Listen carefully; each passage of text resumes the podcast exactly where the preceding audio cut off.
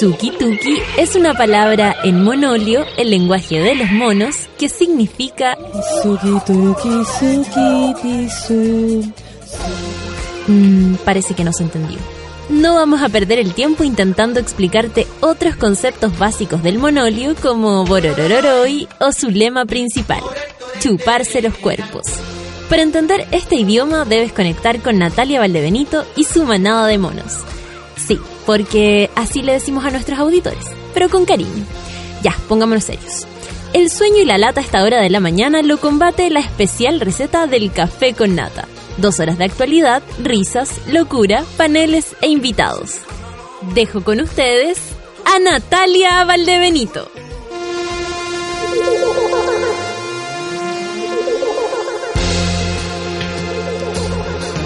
Me sigue gustando esta canción.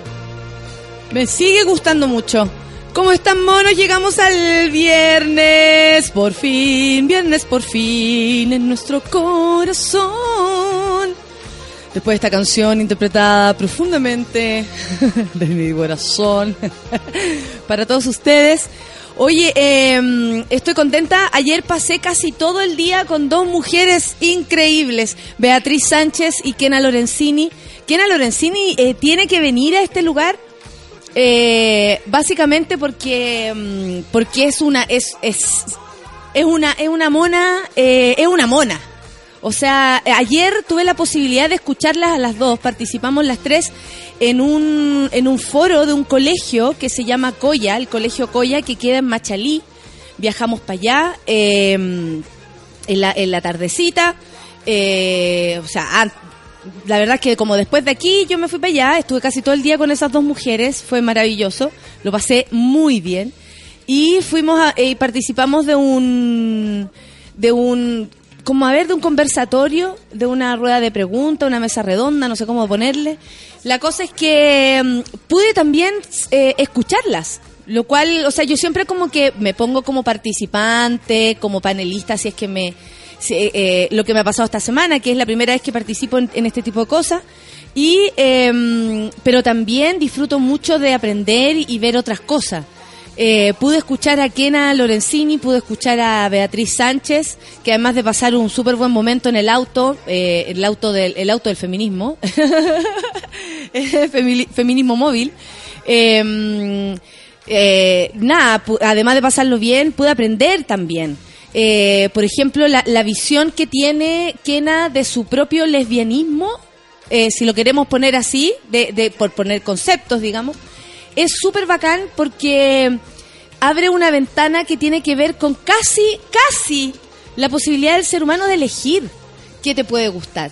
Eh, es muy es muy interesante como bueno la vida de cada una de ellas la Kena es una mm, es una fotógrafa eh, que en dictadura se fue a meter a, lugares recóndidos y peligrosos muy peligrosos o sea si ustedes revisan su foto es como mentira que una persona sacó una foto ahí. Es como, no puedo creerlo. Por supuesto que estuvo presa, ha pasado por un montón de cosas y por lo mismo tiene esta, esta como, este, este desparpajo, ¿no? Esta, esta como liviandad para ver, eh, porque puede contarte algo terrible con el mismo sentido del humor que te cuenta algo muy chistoso. Entonces, ahí uno dice, esta mujer ha vivido eh, un montón y, y le resbala, le resbala el mundo, pero al mismo tiempo se hace cargo. Se hace cargo y se, y se, y se compromete, porque, porque sí, porque con toda esa libertad, con todo ese desparpajo que les hablo, eh, participa, y, y igual que Beatriz, participan de, de los cambios que estamos viviendo, de la conversación. Ayer pudimos hablar con, con profesores, con apoderados, con, con, alumnos. eh, por ejemplo, encontrar cuando hemos visto y hemos leído tantas cosas y la mierda a veces se viene encima y la juventud pareciera no entender casi lo que estamos haciendo. El otro día, ¿te acuerdas, Solcita, que hablábamos de esto de, de cuando las niñas eh, jóvenes decían que, o dicen que, que la lucha feminista o que en realidad la, la, la, la, mm, la pelea ¿no? por la igualdad de género eh, es casi pasado de moda y yo te decía, a mí me parece como un UDI hablando de...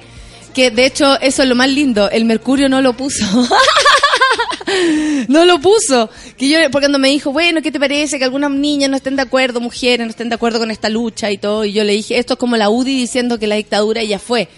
Eh, imposible que sea algo que, que, está pasado de moda y pasado de tema y, fuera de la discusión.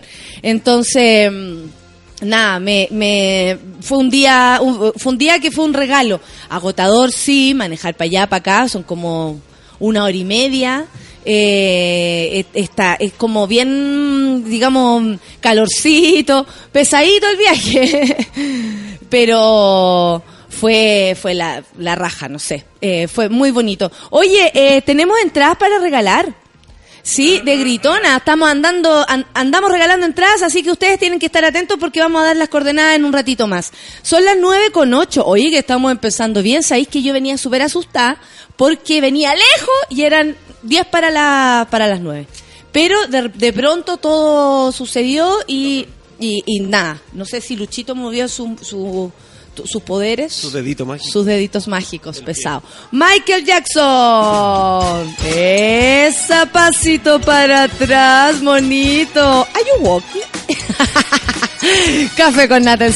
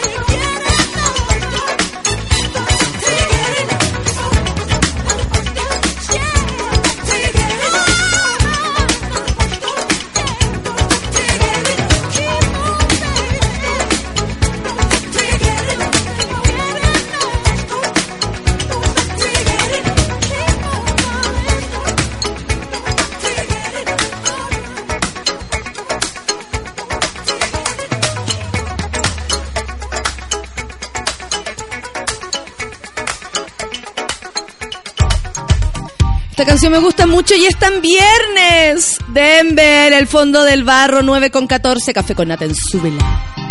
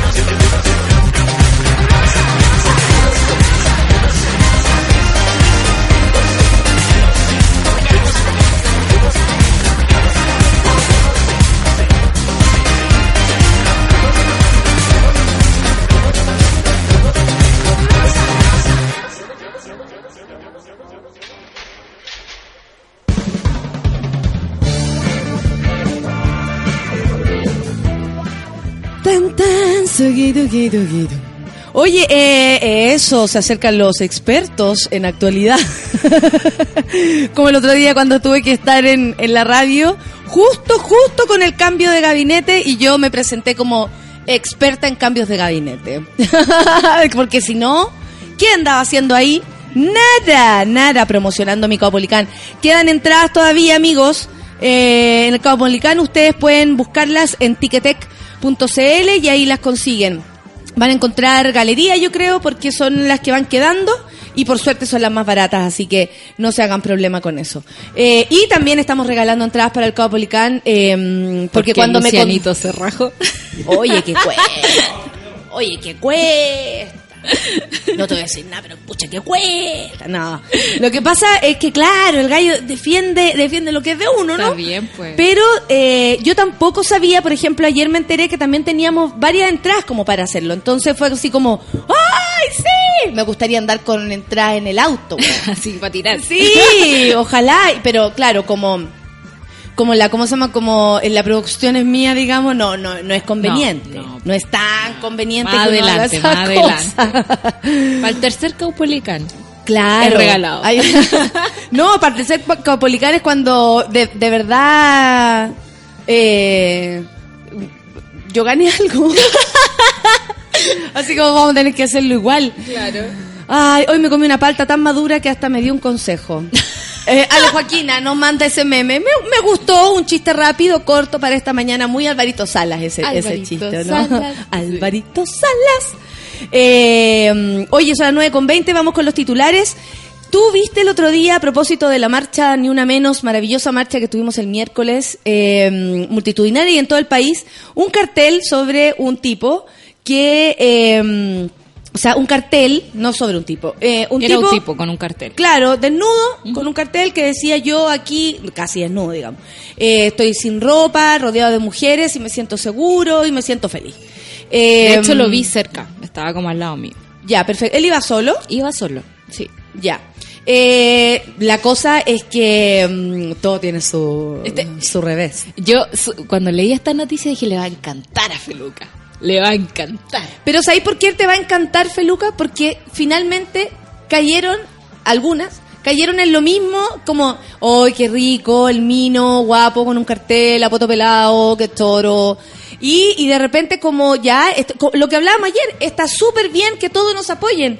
Pero calmado, como relájense. No es novedad, no tenemos que felicitar a los hueones porque abran su corazón y entiendan que no nos tienen que matar, es lo, es lo correcto. Claro. Es como, no más Lo que mismo. eso, tranquila, Sí. ¿cachai? Pero Como este weón se pasó. po, weón. tranquilidad ante todo, pero resulta que él, claro, se hizo el, el hombre del cartel, el flaco del cartel y toda la, la cosa, y apareció su ex mujer, Francesca Palma, nombre y apellido, cara y todo, ex pareja del, eh, del cartel más popular de la marcha, le pusieron.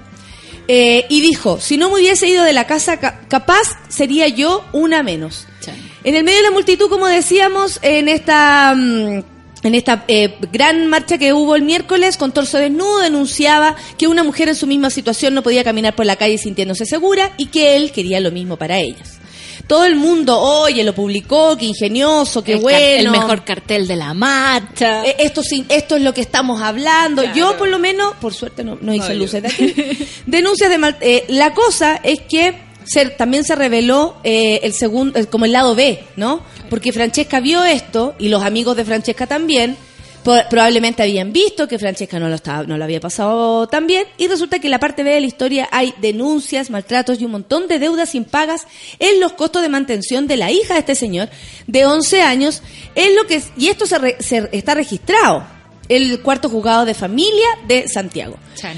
Francesca, expareja de Felipe Garrido, porque Palma, no, no sé, prefiero decirle Francesca.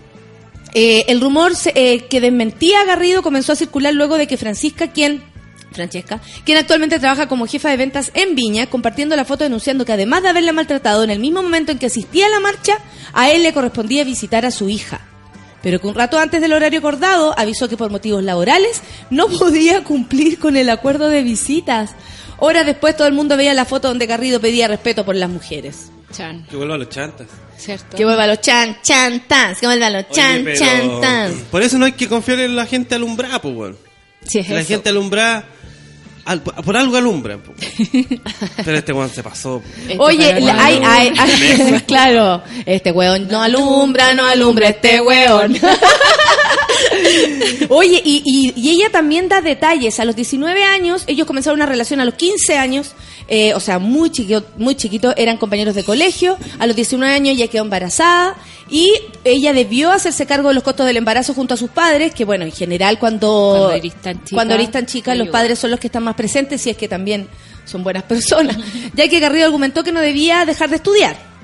Que por, por lo demás también puede ser, si él, él piensa en un futuro para su Claro. hija, probablemente es como ya, hijo, este es su tiempo de estudiar, usted, usted, yo le veo a la cabra por mientras y usted vaya a hacer lo suyo porque lo que viene es largo. Que es lo que Criar han una hecho hija muchas eterno. familias. Claro.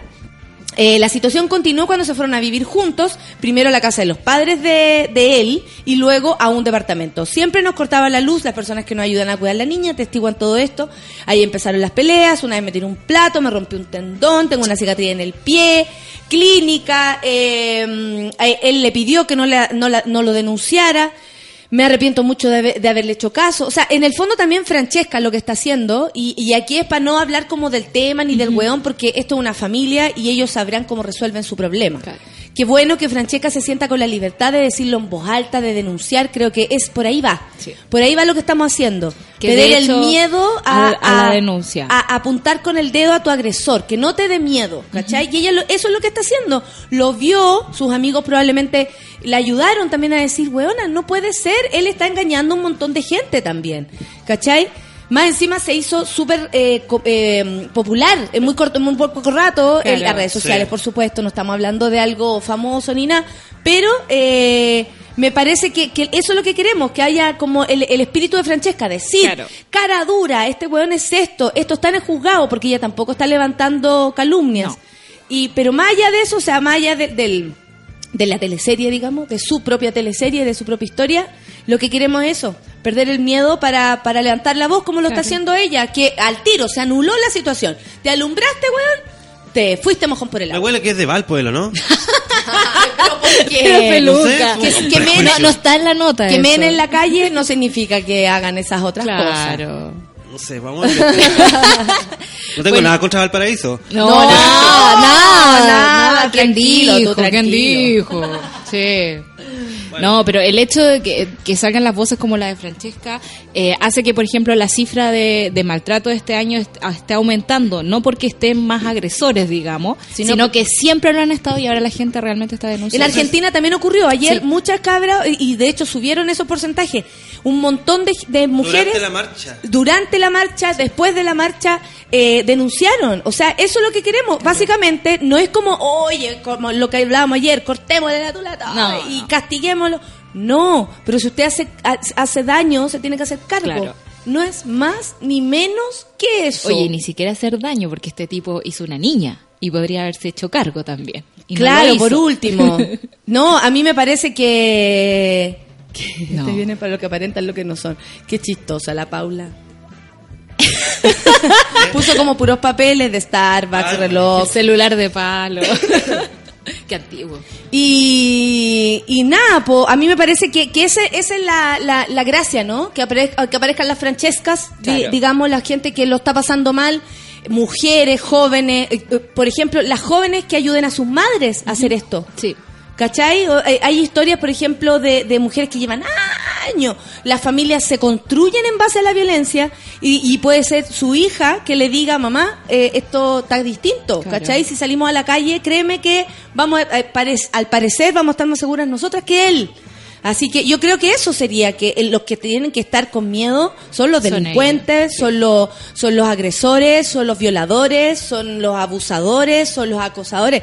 No nosotras, no, no los tipos No. buena onda y decentes que hay por la calle. Y entender que en el grupo nos protegemos también. O sea, el hecho de que existan estas temáticas, que se esté hablando, que estemos saliendo a la calle, eh, hace que el, el ambiente sea más seguro para una denuncia, ya que el- la, la institucionalidad no es segura, el Estado no es seguro. Eh, qué rico que nos estemos apoyando y que nos estemos, no sé, pues desde acompañarte a una marcha, acompañarte a la comisaría, no sé. Es como sentirse protegida nosotros. Sí, a veces con una persona que te, que Sí. te tire para arriba, tú te atrevías a hacer algo. Claro. O sea, a veces solamente necesitas el empujón. Así que me parece bacán que se ponga en evidencia este tipo de Yo el web. otro día decía que yo no confío mucho en, en los hombres que se declaran abiertamente feministas porque a veces puede haber algo. Pues entonces aquí alguien dice como que ese weón fue a la marcha para pa puro... Fue a FIFAR. Claro, para puro que las minas lo vieran y todo eso. Bueno, algo debe haber en eso, porque si él es todo lo contrario. Porque, eh, claro, en lo que hablaba su cartel es que él habla de acoso, de abuso, como no, no las violen. Que por eso es mejor Pero no también alumbrarse. incluye no les peguen, amigo. También incluyen eh, cría junto a tu mujer, eh, no digo como eh, eso, cría a tu hijo. Hazte también. cargo. Hazte cargo. Hazte cargo de Sí. todo. Oye, pero ah, también existe el frente, eh, el- ¿cómo se podría decir? Eh, se están armando las burras. Traté de decirlo de una Claro. forma buena onda. Escandalosa pusieron acá. Yo pondría charla nomás, porque ahí uno hace su, su parecer. Claro. ¿Cierto? Hay que Eh, calificar. Charla contra la ideología de género en la iglesia Las Condes. ¿Qué dicen ellas a propósito de, la, de esta ideología de género o, del, o de que nosotras queramos, por ejemplo, el camino de la igualdad en relación a todo lo que ocurra, igual que los hombres? Eh, y no es ser como hombre, es solo ser igual, porque ellas creen que las mujeres quieren ser hombres, quieren ser como hombres, es- tienen Ay, una Dios cosa muy mío. rara. Igual que lo del aborto, que piensan, que le dicen a la gente que le van a obligar a abortar. Claro, claro, busca la destrucción de la esencia humana, o sea, esta mujer se encuentra esencialmente tonta. Igual no tiene, eh, tiene un poco de razón, porque la esencia humana ha sido oprimir a la mujer, dejarla bajito para que exista la supremacía del hombre. Entonces nosotros sí queremos Sí, destruir eso. queremos destruirlo. la iglesia presbiteriana Cristo Rey de las Condes ¡oh! recibe Cristo Rey, Cristo Rey. Me la imagino todas cantando la arito de perla. Cristo Rey, Cristo Rey. Recibe hasta noviembre un curso con la egresada de Derecho e investigadora Andrea Balbontín en contra de la ideología de género. La actividad es organizada por Defiendo Chile, una organización Defendiendo Chile. defendiendo Chile. Qué quinchero todo. Todo, todo, defendiendo Chile. El claro, grupo folclórico Claro. defendiendo Chile. El pie de cueca. Ay, claro, ese, el, el esquinazo. Eh, esto es una organización de acción social con bases y principios cristianos. Bueno, si es cristiano tienen derecho a hacer lo que quieran, pero no por eso eh, influir, inf- a influir en nuestras vidas. O sea, creo que eso es solo para los ¿Y cristianos. para qué Claro. meten a Cristo si era buena onda el loco? Cristo fue el que más fue estuvo a favor de las El ma- mujeres. el más Por lo demás, por lo demás. Se les olvidó. Bueno, esto tiene como objeto participar en los proyectos de ley que se estudian en el Parlamento. Ya, sí, van a estar invitados. Si ya están los curas, ¿qué más quieren? Como es obvio, esto se refería principalmente al matrimonio igualitario, adopción homoparental y al aborto. En una de las clases del curso titulado Introducción e instrucción en ideología del género, el texto de presentación de Balbontín explica con detalles de qué se trata el curso y qué entiende ella por ideología de género. Yo lo tomaría, fíjate. Puro huevín. Tenemos de invitada a tenemos de invitada a Andrea Balbontín. Eh, gracias Andrea por estar. Muchas gracias. Estoy tan eh, contenta de estar acá, sobre todo en esta radio asquerosa. Ella lo que dice, tú eh, eh, explícanos por favor, Balbontín, eh, ¿qué es lo que piensas tú de esto de la ideología de género? Bueno, la verdad es un conjunto de ideas que abarca la imposición política, económica, social, cultural, científico, moral, asistémica. Digo palabras, di- Asientífica. sí, digo palabras difíciles, básicamente para que las nanas no me entiendan. ¿me entiendes? Promoví, bueno, todas estas cosas promovidas eh, mundialmente inspirado en la ideología marxista ¡Qué atroz!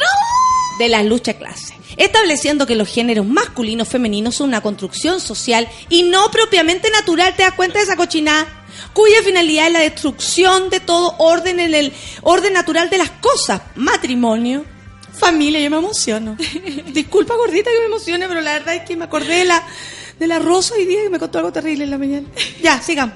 Matrimonio, familia, niño, religión o creo, fronteras. Fronteras, o sea, también nos estamos metiendo con los inmigrantes. Claro. Mujer, anulación del hombre. No nos anulen. Ese es un tipo mujer. Señora Balbontín, ¿es un tipo mujer? Y yo, eh, sí, esa mujer es atroz. Por eso queremos invitarlos a todos a nuestro excelente y estupendo eh, eh, eh, curso. Lo que dice esta señora es grave, básicamente porque ellos están poniendo como, eh, a ver, como nuestro pensamiento, digamos, que queremos que todos juguemos por igual, la misma... Póselo a la burrita, póselo a la burrita. La ideología de género en su conjunto es de todas las ideas para imponer el cambio radical con el fin de la destrucción de nuestra composición social. Se trata de la destrucción de la esencia de- del ser humano, de lo que nos distingue a nosotros del resto de los ser vivos. O sea, ella se distancia mucho de, un- de- de una zorra. Por supuesto. Yo encuentro que somos Hizo iguales. curso para esto, para distanciarse. Estoy hablando del animal, por supuesto, porque ella Claro. quiere diferenciarse del resto de los seres vivos. Eh, hasta de una planta. Yo veo que un gomero tiene más opinión. Dijo en la segunda mitad del siglo XX se produjo un cambio radical en el pensamiento de género cuando la mujer atroz decide que será superior al hombre. Eso no es verdad. ¿Cuándo fue eso? No sé. Cuénteme. Me encanta. Baldotín tiene el, el- tiene el dato, así que vaya a su taller. Primero, ¿por qué tiene ese apellido? Si ese apellido no existe. Ella no existe. No existe. No existe. Desde el más allá nos cuenta que las mujeres se quieren rebelar contra la maternidad. En ese momento se dice que la sociedad nos impuso la maternidad, mira tú. Mira tú. No vamos contra la maternidad, contra el hombre opresor, este hombre tirano. Para ellas todo esto lo que estamos hablando es un invento. Y por supuesto que el curso está abierto y si usted quiere ir a reírse un rato, Yo quiero ir. podríamos, porque sí, de repente hacen más reír que yo, me voy a preocupar. Voy a ver, yo creo que este, este, cuando hablan de competencia, esta, es la es, verdadera esta competencia. Porque yo creo que la competencia en un país tan chico como este no existe, No. pero yo creo que esto sí lo es. Es la realidad supera la ficción. Supera, o sea, me, me La parece... señora Balbontini, su stand-up de hueona. en vez de gritona, hueona. Ay, bueno, eh, Bueno, no la puede creer. pero estamos rodeados de todos ellos también, pues Y respiramos sí, el mismo aire, claro. para que te hagáis la idea. Sí, y si hay gente que va a este curso, es que hay mucha gente pensando lo mismo. Sí, pues vamos a ver qué, qué, mm, qué efectos tiene, si sale bueno, si no. Pero lo que sí creo es que, sin duda, todas las personas tienen derecho a expresarse. Sin duda, todas las personas tienen derecho a hacer talleres, eh, llevar a, a- a ver a la acción sus ideologías. Creo que eso, ni cagando, podríamos eh, dudar que esta gente tiene derecho a hacer esto. Lo tiene. El rollo es que lo que estamos pidiendo no tiene incluso la incluye a ella, Claro. para que ella pueda elegir si es madre de ocho niños o de uno o de cero. Nada más. Dan como ganas de decirle, mira, ya, mira. Gordita, Conversemos, conversemos, mira. eh, La weá es así y no enojarse tanto porque quizá es ignorante. Probablemente sea ignorante. Sí, pero yo creo ¿Me que- caché como es mejor? Mire, yo le voy a explicar bien. No la van a obligar a esta, no la van a obligar a esta otro, no, usted va a tener más libertad. Quizás no saben, weón. No, yo creo Sí. que tienen un tratamiento con la libertad que les preocupa muchísimo. Ellos conciben la libertad como la perdición de todo, no como la, la- la posibilidad del ser humano de tomar sus propias decisiones y hacerse cargo de las consecuencias. No ven el potencial. No, no lo ven. Ellos creen que es como, ¡ay! ahora se puede hacer de todo, entonces por eso vamos a hacer de todo.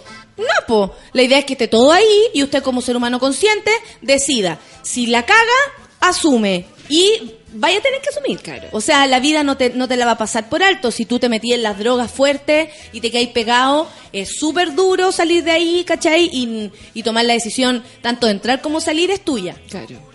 ¿cachai? Pero por lo mismo, pues usted tiene para elegir. O sea, yo no sé, yo tengo 10 lucas en el bolsillo, tengo posibilidad de comprar coca, pero no lo hago. Claro. ¿Cachai? E- Y eso, nada más. Oye, estoy, qué embarazada. Voy a, eh, estoy mal, no estoy, porque aquí estamos hablando de tres causales. Cuando hablan del aborto, a mí me parece que ya es querer confundir a la gente y decirle que esto es como siniestro. Es como detrás de este, eh, no sé, ley de aborto en tres causales se esconde el aborto libre. Bueno, el aborto debería ser libre, gratuito, legal, seguro. Eso debería ser el aborto para las mujeres. Pero aquí solamente estamos luchando por tres causales y estas mujeres ni siquiera pueden entender eso. Y yo creo que también es importante, no solo como, o sea, yo me, me cuesta mucho calificar a la gente burra, ¿ya? Pero eh, creo que es súper importante decirle, ¿sabe qué señora? Sus argumentos son errados. No me tome por hueona. ¿Cachai? Si quiere convencerme, hágalo con un poquito más de calidad. Como que eso me molesta. Pero Como que hay un montón. Mira, datos. es que el Rorro me manda esto. La otra vez llegó en la foto con esta burrita. Oh, Siempre con gosh. cariño, ¿ah? Feminista, escúchame bien. No quiero, fe- no necesito feminismo porque amo ser sumisa. Acepto ante todos los, eh, porque claro, usted puede elegir, ya no le gusta el término feminista, ok. Claro. Pero lo que viene a continuación, ¿cachai? O sea, si no te gusta la- el término, eh, te entiendo, da igual, eh, tú tienes Esta todo el mujer no tiene un diccionario al lado, digo yo. No necesito feminismo. Ay, espérate que sí, lo alejo. No necesito feminismo para ser sumisa. amo porque amo ser sumisa. Acepto ante todos los ante los ojos de Dios, hombres y mujeres somos iguales, pero Dios nos dio roles diferentes en el hogar. No tengo nada en contra de los hombres. Ellos me respetan y yo les doy el lugar que Dios les da en su palabra. Son la autoridad en el hogar. Amén. Ay, si por si acaso piensas que soy una esclava sirvienta retrógrada, sí, sí, lo Sí, pienso. sí. Así que lo pienso, no sigamos. Bueno, hay personas que piensan así. Dios Y el otro día, ¿te acuerdas que te comenté que en, la, No en, le la- pone en lo que fue a la Chile, en lo que fui a la Sí. Chile, un cabrón me preguntó qué hacemos con la gente como esta? Como ella. Yo creo que más que preguntarnos cómo las atraemos hacia acá, porque creo No. que esto es una elección, nadie está diciendo ven a mí, ven a mí, vota por mí, nadie, nadie. Sea, creo que no hay, eh, no sé si hay alguna candidata que ha usado este discurso siquiera. Ojo con eso.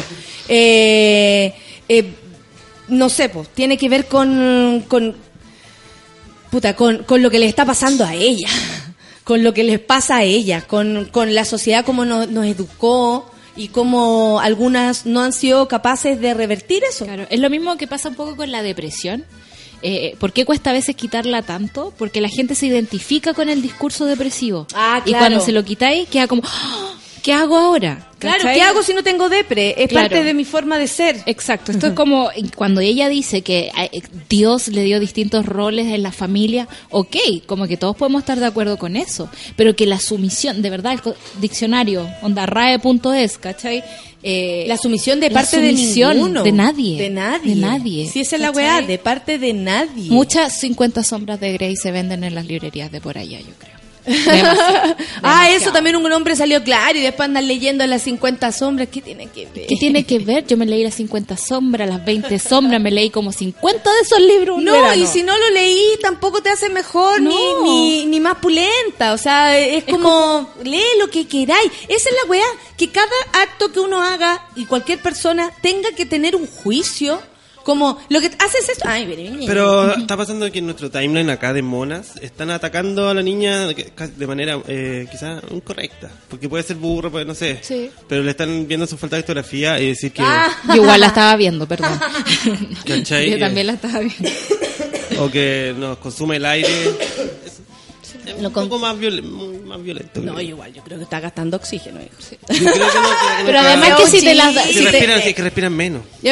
pero yo creo que son, más flacas, sí, pues, son más faltas atendibles, porque si estás parándote desde una visión académica, voy a hacer un seminario y voy a enseñar esto, no podéis darte el lujo de tener faltas de ortografía, no usar tildes, ¿cachai? Sí, pero es que también tiene que ver con tirar mierda, pues no por eso, o sea, para, No. para escribir un discurso no tiene que ser necesariamente No. inteligente. No, no, Uno a no, veces no. le ve discurso, o sea, el mismo Trump, después de este último, por favor, Solcita, coméntame qué es lo que está pasando en Estados Unidos. Ay, Dios mío, pero Porque lo último que pasó, pues cambiemos de tema. Lo que pasó en el último, que fue Debate. antes de ayer, Antes de ayer. eh, en el último debate, eh, fue importante porque, sacando la burrita, ahora ponemos al burrito, pónselo al burrito. Em, pasaron hartas cosas en el debate. Primero, la actitud, bueno, sigue siendo la actitud pedante de, de- de Trump, pero por otro lado, y la actitud histérica, neurótica de, de Clinton. Eh, está clarísimo que los dos tienen personalidades muy, muy fuertes, pero eh, llama la atención que Trump amenazó casi con no reconocer la, la- Las la- elecciones. las elecciones Sí. si él no gana. claro. Igual es una más, más graves que ha pasado en un debate. Súper grave. En una, en una disputa electoral en Estados Unidos. ¿Tú creí? Yo sé que no, no creo que sea lo más grave. Oye, alguien inventó una- el programa hasta las 12. Es que en el debate, ah, ¿de Alguien dónde inventó. salió? ¿Nos pueden decir de dónde salió la información de que el café con nata va de las 9 a las 12? Porque nos han llegado muchos tweets y no tenemos idea de dónde viene. No hay tiempo para eso, amigos. No. No se puede. Yo entre 11 y 12 Así que tengo no. que hacer otras cosas. Eh, es que sabéis que No yo es creo que verdad. una serie de cosas Bueno, terribles vi que a- han pasado. a dos analistas políticos de- decir eso, ¿ah? Sol, ¿Qué? Qué bueno, pues. ¿Qué? ¿Puedo tener otra opinión? Que el, pero es con, tú misma estás diciendo opiniones con conocimiento y analistas políticos. No, que dijeron que. Estás diciéndome que esa- no tengo conocimiento de la política. Sí. ¿Extranjera? No, no tanto Extranjera. como un analista político que ha Por pasado toda su supuesto, vida. pues yo tampoco soy analista Pero de, hecho de porque nada. ning- nadie nunca había dicho eso, porque eh, de verdad, ni Nixon con, con JFK, nadie ha dicho un nivel de, tonteras como las de Trump. O sea, le dijo, ese nivel, mujer como- más yo no sé, y- nasty woman, Nasty dijo, woman. como desagradable, mujer Claro, y desagradable. se le salió, así como que no se pudo controlar mientras Hillary hablaba, ¡paf! Qué lo votó. feo decir eso en un debate. Pero también dijo que Qué él iba a elegir eh, un presidente de la Corte Suprema y lo primero que iba a hacer iba a ser encarcelar a Hillary Clinton, ¿cachai? O sea, como saltarse todas las instituciones eh, para encarcelar a su oponente, que no iba a reconocer los resultados. De verdad, también me parece un pelo de la cola. O sea, dentro de todo lo que ha dicho. Pero no, es un pelo en la cola si él, por ejemplo, una vez que gana esta mina, eh, no reconoce y, y hace, no sé, po, Tira Es que toda su artillería es que encima. de verdad es. Habéis dicho tonteras mucho más grandes. Desde el muro, que es la. Pero esto es grave porque dificulta la votación. Él está poniendo la duda de que esta vieja está manipulando las votaciones. Ya, pero Estados Unidos no tiene un sistema de votación. Hay como 20.000 por cada estado. Para que haya una, confabulación mundial, para que estén como machacando los votos y haciéndole chanchullo, Oye, espérate. tendrían que revisar Ya. así, pero de una Les voy a contar una cosa, amiguitos. Eh, a propósito del- de 9 a 12. Dicen Ah. que yo lo puse. ¿Dónde? El fanpage. O sea, ustedes Ah. conocen mi sistema de Twitter, de Facebook. Y sabrán que yo no manejo eso. Fue la amiga. ¿Cómo yo voy a manejar una weá de fan? O sea, discúlpenme, pero eso está autorizado, por supuesto, porque lo hace gente que yo conozco. Pero yo, ahí, hola, a mi fan, no. O sea, eso quiere decir que no me conocen nada, a los que están escuchando. Y el que escribió el, el post tampoco. No, pues, No. pero no Sí, se equivocó en la weá nomás, es una hora. Lo que dice, eh, eh, lo pusiste tú. No, amigos, yo no manejo el fanpage. No me escriban mensajes personales, llegan harto mensaje personal y yo no hago eso. No lo voy a hacer nunca porque no me interesa. No lo hacía cuando me seguían dos pelagatos, menos lo voy a hacer ahora. Entonces, eh, así que no, no me hablen a mí directamente. Esa es la información. ¿Ya? Es la información que yo eh, oficialmente lanzo por ahí, porque somos un equipo más grande que yo, digamos, ¿ok? Pero, amigos, imposible que yo administre un fanpage, porque básicamente me da vergüenza. Eh, alguien, se, alguien no trabaja más hoy. No, si No. el post se puede editar, pues. Se puede editar. Ay, nos mandaron al tiro la foto. Al tiro, muchas veces. ¿Quién ganó? Muchas veces. ¿Quién No, ganó? había, había ganado antes la Catita, algo así, no me acuerdo. Oye, eh, ya eso. Hablamos de, a mí me parece peligroso lo que dijo, básicamente porque está poniendo en riesgo eh, como la veracidad de la, de la, De la de las elecciones.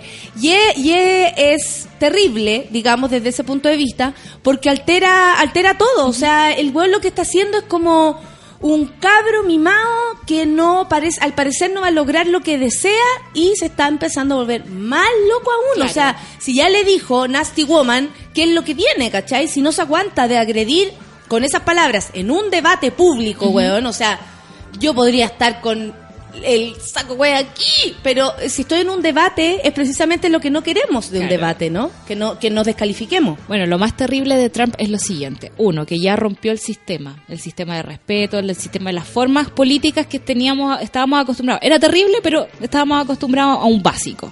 Que tiene que ver con respetar la idea de otro, Claro, listo, nada más que eso. Eh, es muy probable que Trump no gane. Pero el problema es que el Partido Republicano se va a buscar otro Trump con argumentos. Y en la próxima elección es probable que gane. No. ¿Tú crees? que No, porque viene Michelle Obama. Imposible que gane nadie al lado de Michelle Pues Obama. sí, yo- Lógico, es que weona. mujer. Da lo mismo. Si gana ahora Hillary, que no, no, o sea, weona, no tiene, menos ritmo que un timbre. no a ganar Michelle Obama. Michelle No, Obama Michelle ganaría Obama aunque no hiciera campaña. Gana mi corazón. Gana mañana. Sí. Gana mañana. Piénsalo así. Y todos estos años, ¿qué va a hacer? Trabajar de la mano con Sí. Hillary. Entonces la van a dejar instaladita. Espero, por Weona, favor. yo soy pitoniza. Ya, espero creerte. No, es que yo No, creo porque- que eso es lo que viene, absolutamente. Porque o si no, se van a meter estos hueones locos Sí, al po. poder, ¿cachai? Y lamentablemente, ¿por qué estamos hablando de Estados Unidos? Porque lo que pasa en Estados Unidos también salpica para acá. Sí. Entonces sí nos interesa que un tipo como ese... Salga o no. Claro, amigo, ahí se ve... Caro Pez, sin querer polemizar con tema de horarios amigos, ahí se ven los monos de cartón. que no saben que la verdad acá. Eh, Caro Pez me cae también. Em, yo creo que yo creo que no, que viene Michelle sin que venga duda Michelle, y bueno, hace dos hace dos discursos, después le van a tratar de buscar que Obama que hizo que no sé qué y toda esa cochina, pero Todo tienen cuatro sacan. años para Sí. prepararse. Ya, espero, por favor.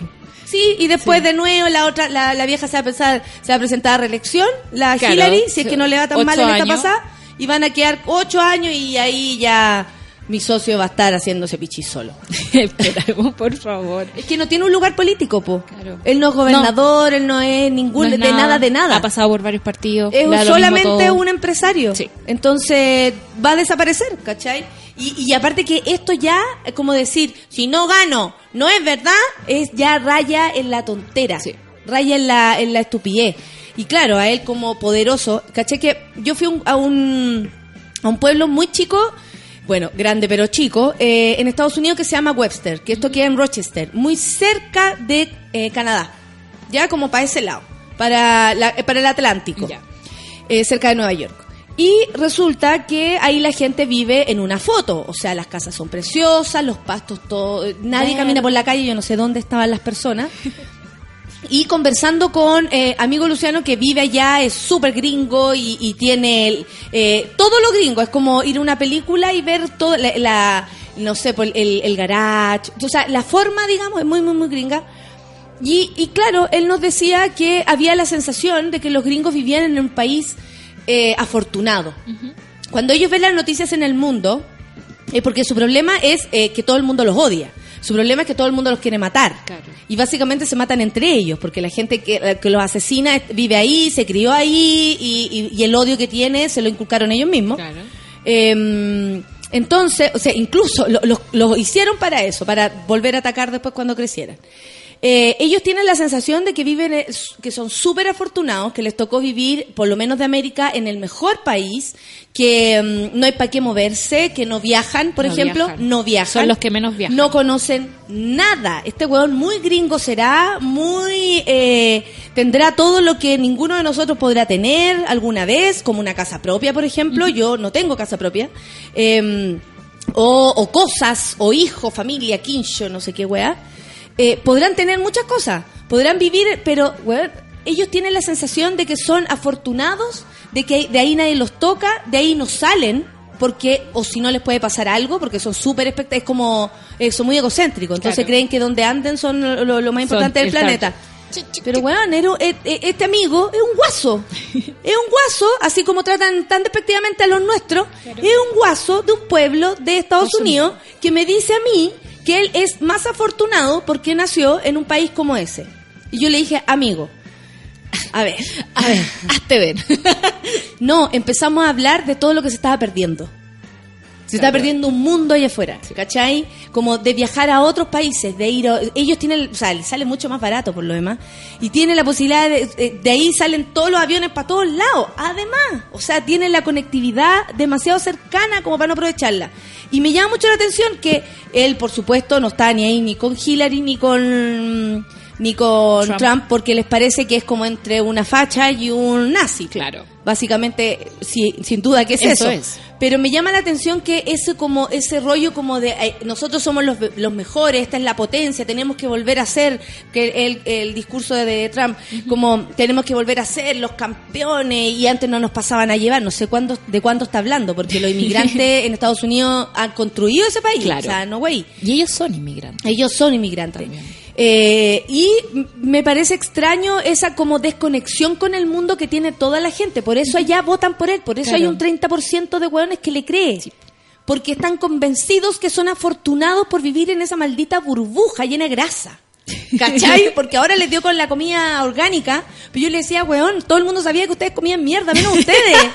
y ahora me estáis dando cursos de comida orgánica. Anda a la No. chucha, yo he comido legumbres toda, Toda mi vida. vida. Ensalada todos los días. Es Corto como- la lechuga y me la voy a comer.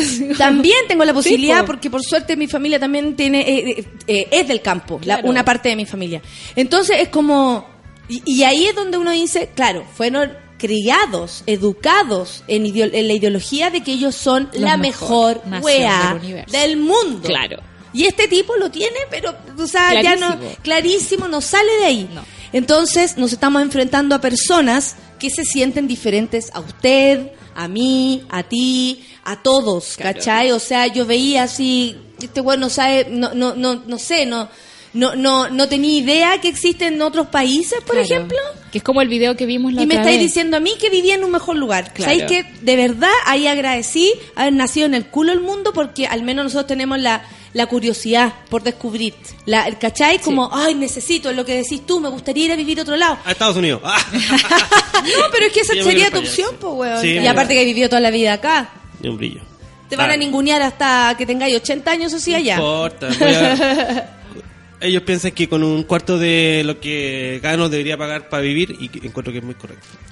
Porque acá se gasta más de la mitad. ¿O no, amigas? Sí. Sí, aquí se Allá gasta demasiado dinero. Bueno, allá también. Pero Ojo bueno. que la Nati es bruja, yo le creo todo y se la. No, que yo creo que, que eso, como me pare- me- a mí me sorprendió mucho como, como él me hablaba, eh, súper, no, no como con ese orgullo. No. Él como, como tiene esta, esta visión distinta al tener un amigo acá, ¿cachai? Él conoce que hay otros países, digamos. Claro. Tiene curiosidad. Sabe. Sabe que nos enfrenta, que, que, que, que en serio no, no son tan afortunados. Que vivir en la burbuja, sorry, pero lo, lo único que hizo es que dijo, a nosotros, nos decía, nos criaron como hueones. A nosotros nos hicieron tontos. Así, nos hicieron tontos. Nosotros nunca aprendimos español, dice. Y, y la mayoría, o sea, como... Ahora y de verdad me pierdo de conocer sí. españoles. De, de- de gente que habla en español. Claro. Él decía, o sea, si no fuera porque ensayó conmigo y yo, y yo practiqué inglés con él, y, y- eh, de verdad, y decía, y, yo le decía, no, pues, nosotros siempre teníamos la posibilidad incluso de, de la, de la traducción, si buscáis en internet uno busca traducción y podéis incluso aprender, las series vienen así, decía, weón, si a nosotros nos hubiesen dado esa posibilidad, no seríamos tan hueones. Claro, pues es- pasa con los europeos, ¿cachai? Que saben dos, tres idiomas, porque saben que tienen que comunicarse con mucha Porque gente. tienen que ir a robar a varios continentes. pues, Exactamente, por supuesto. No, no, pero Eh. en Europa sí tienen otra visión porque está mirando para el oriente. Europa no está ni ahí con el occidente. No, ni po, ahí, ni ahí. Ni ahí, y pa' qué. Aparte que es muy viejo Europa, como para fijarse en esta weá tan ha eh, pasado por superficial guerras, que como creo. dice mi tía. Ha se les por nota, se les nota en el cuerpo. Oye, qué tarde. Te largaste, fue hermoso. Él dice que, que me, me- A ver, Andresillo, ¿Qué dice? me extraña. Esta persona, Andresillo, ha estado aquí desde Toda la siempre. vida. Oye, que sería estupendo tener invitada a la Bea Sánchez. La Bea Sánchez Ok, ya vino. Ya vino. Podríamos invitarla otra vez, pero ya vino. La Kena no ha venido. Que vengan las dos. que vengan las que quieran. Están todas invitadas. Son las 9.55. Eh, hoy día salió una entrevista eh, de mí. eh, De mi personal. de mi persona en el en el weekend no la no le he leído con, Con pero parece que no dije nada nada malo la que siempre está, la que siempre está con el culo agarrado porque puede ser que haya dicho algo ¿Pero qué me decía el titular?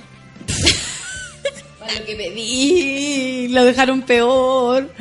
Mono, les cuento algo. Pedí tanto, tanto, tanto que no le pusieran color con la wea, que la mejor, que la wea, que la precursora. Todo eso porque me, me cae mal un poco esa idea como de... De encasillar a la gente. De encasillar a la gente, Sí. ¿cachai? Como precursora. a- y, y las personas igual les gusta como decirse a sí mismas, la primera, la única, la gran. ¿Cachai? Como todas esas cosas. O, o o el- la referente. A mí me da vergüenza que la referente de humor sea yo tan joven. no, pero, pe- Y sale sale eso más encima y con esa... pero es lindo el traje rojo. Sí. Pero que habla- hablan. Es lo ah, que más destaco. es lo que llegaste hablando. Así como acá. ¿Vieron mi traje rojo? Hermoso. Y la chaqueta y el pantalón. Y la chaqueta costaba... porque te esconden la... La, la, la- Sí, porque po. esa no es ropa de una. Claro, pues después la devuelve. Claro, esconden la, La la- la etiqueta. etiqueta. ¿Cachai? Para la foto. Entonces, y yo, mentira que vale 298 la chaqueta. Ay, por eso me queda como- foto. La guasa, pues uno aprovecha de disfrutar de todas las cosas. Bueno, que los monos vayan a subela.cl. Hay un concurso para ir a Gritona. Ya hablamos ya de que los monos están participando demasiado en el concurso y, Y deberían haber- comprar. Deberían tener su entrada comprada de los primeros. ¿Y, la, ¿y quién más? La, la más, nuestra amiga más. ¿La Majo? La Maijo. Ah, no. Es la primera en comentar. Maijo, Maijo, qué Qué pobreza. vergüenza. Maijo, qué pobreza. Oye, ¿vamos a unas menciones antes de irnos a la pausa? Eh, oye, que estamos coordinados con mi compadre. Que desde que somos compadres, Se lee en la mente. Estamos en otra. En la vida hay momentos difíciles de olvidar, por ejemplo, el lugar donde viste por primera vez, a quién elegirías como compañía para el resto de tus días. Yo me acuerdo, yo me acuerdo. El día y hora en que nacieron cada uno de tus hijos, o el minuto en que decidieron renunciar a otras cosas y dar prioridad a la familia. Porque la vida en familia está llena de grandes momentos. Nuevo Accent de Hyundai, con espacio suficiente para cada uno de ellos. Crece Accent, crece la familia. Hay familias de amigos también. De hecho, con Feluca somos familiares ahora porque somos compadres, pero somos amigos. Y familia, y amigos, y familia. Eso súbete al cubo. Al cubo de Fauna Producciones que presenta Fauna Primavera. 12 de noviembre en el ex club de campo de Vitacura y en el espacio Riesgo. No te pierdas la sexta versión de uno de los festivales más importantes del país. Durante el día disfruta de una instancia inclusiva. Abierta a menores, que usted pone a escuchar a su hijo esto y se va a quedar dormidito. Eh, y con tres escenarios de música en vivo en el ex club de campo. Va a estar bueno eso. Durante la noche, dos escenarios de música electrónica en el espacio riesgo, exclusivo para mayores de 18 años. Air. Edward Champion and the Magnetic Zeros, La Femme, Goodbye y más, ya lo sabes. 12 de noviembre, Fauna Primavera. Compra tus entradas a través del sistema punto ticket. Produce Fauna.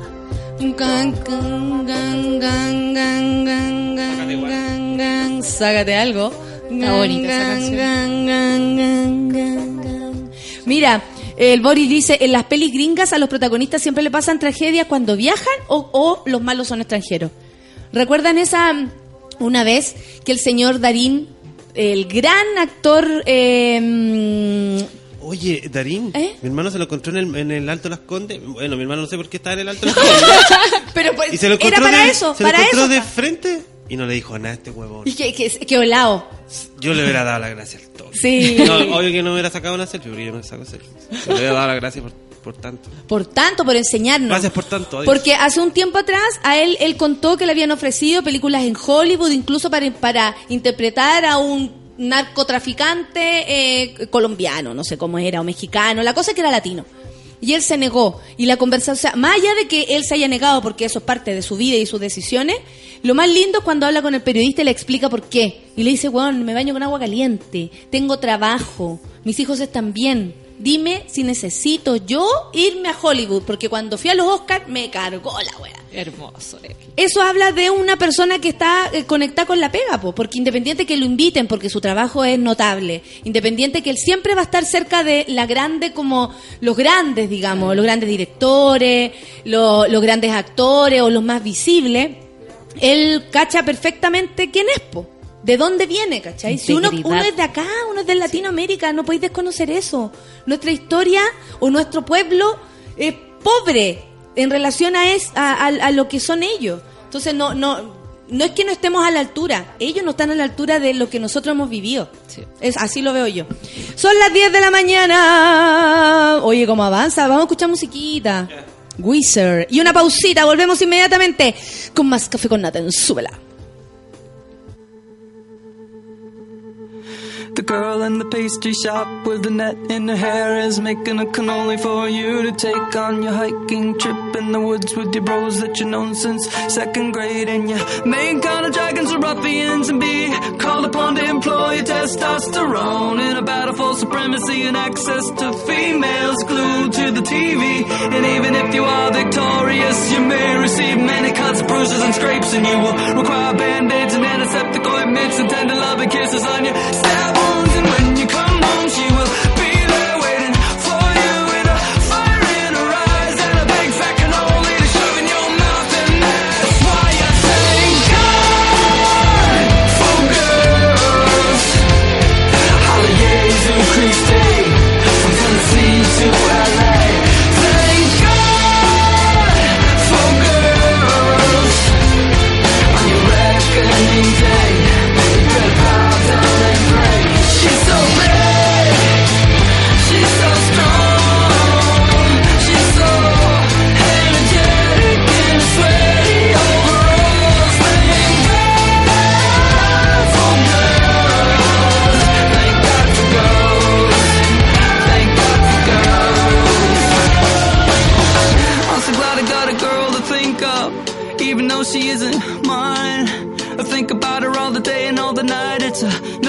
she's a lie. She says I give a sweaty pump, she almost had a heart attack. The truth is that I'm just as scared, I don't know how to act. I wish that I could get to know her better, but meeting up in real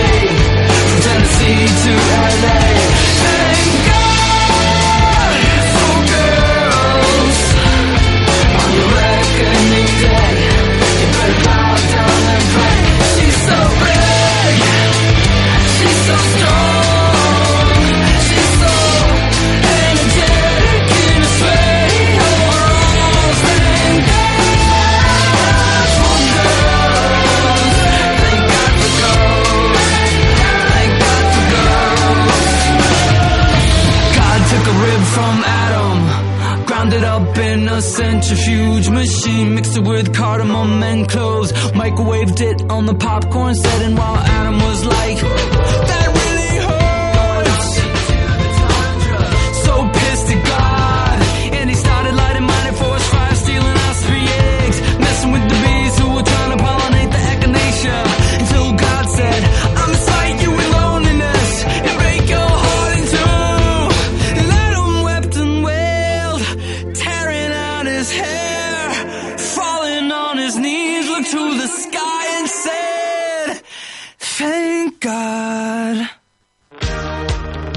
En Café con Nata, una pausa y ya regresamos. Hoy en Sube la Radio.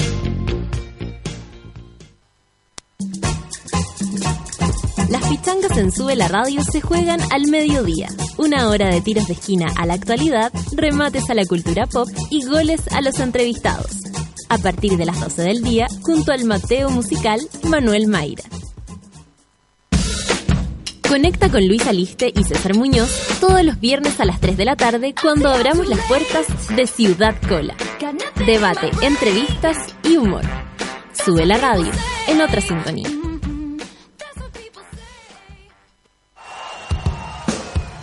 Todos los viernes a las 8 de la noche, Paco Paquierro te lleva los mejores shows en vivo de tus artistas favoritos. El primer paso hacia el fin de semana lo das escuchando Súbela en vivo.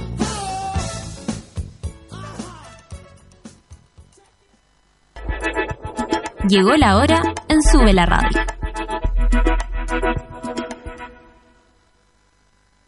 Son las 10 de la mañana y 5 minutos. Si estás pensando en salir el fin de semana, piensa en un auto donde quepa cómodamente toda tu familia, los amigos de tus hijos, los amigos de tus amigos, los amigos de los amigos de tus amigos. Piensa en un Hyundai Accent. Grande Accent. El sedán más vendido el año 2015 por su espacio interior, amplia maleta y radio touch con sensor de retroceso. Ven ahora a probar un Hyundai Accent. Hyundai. Hola tío, me da un Kit Kat.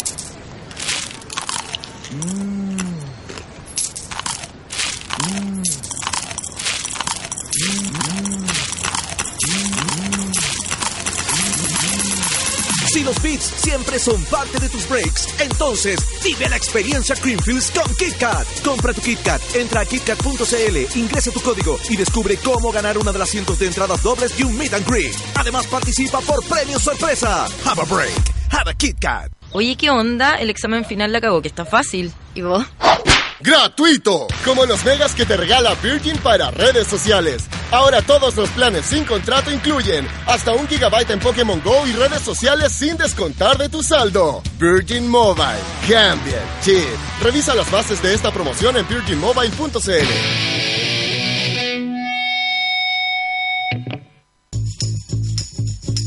WhatsApps que me llegaron anoche para organizar la previa, 148. Amigos pidiendo la dirección, 11. Los que murieron antes de salir, 3. Número de personas que me ayudó a hacer el aseo al otro día, ninguno. Hay amigos expertos en desaparecer en los momentos más inoportunos. Por suerte, hay uno que está en las buenas, en las sucias y en las malas.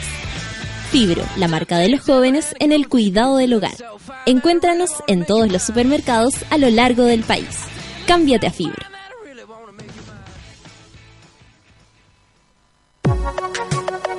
Está comprobado científicamente que cuando escuchas música, tu corazón modifica levemente sus latidos para imitar las vibraciones del sonido. Sube la radio, en otra sintonía.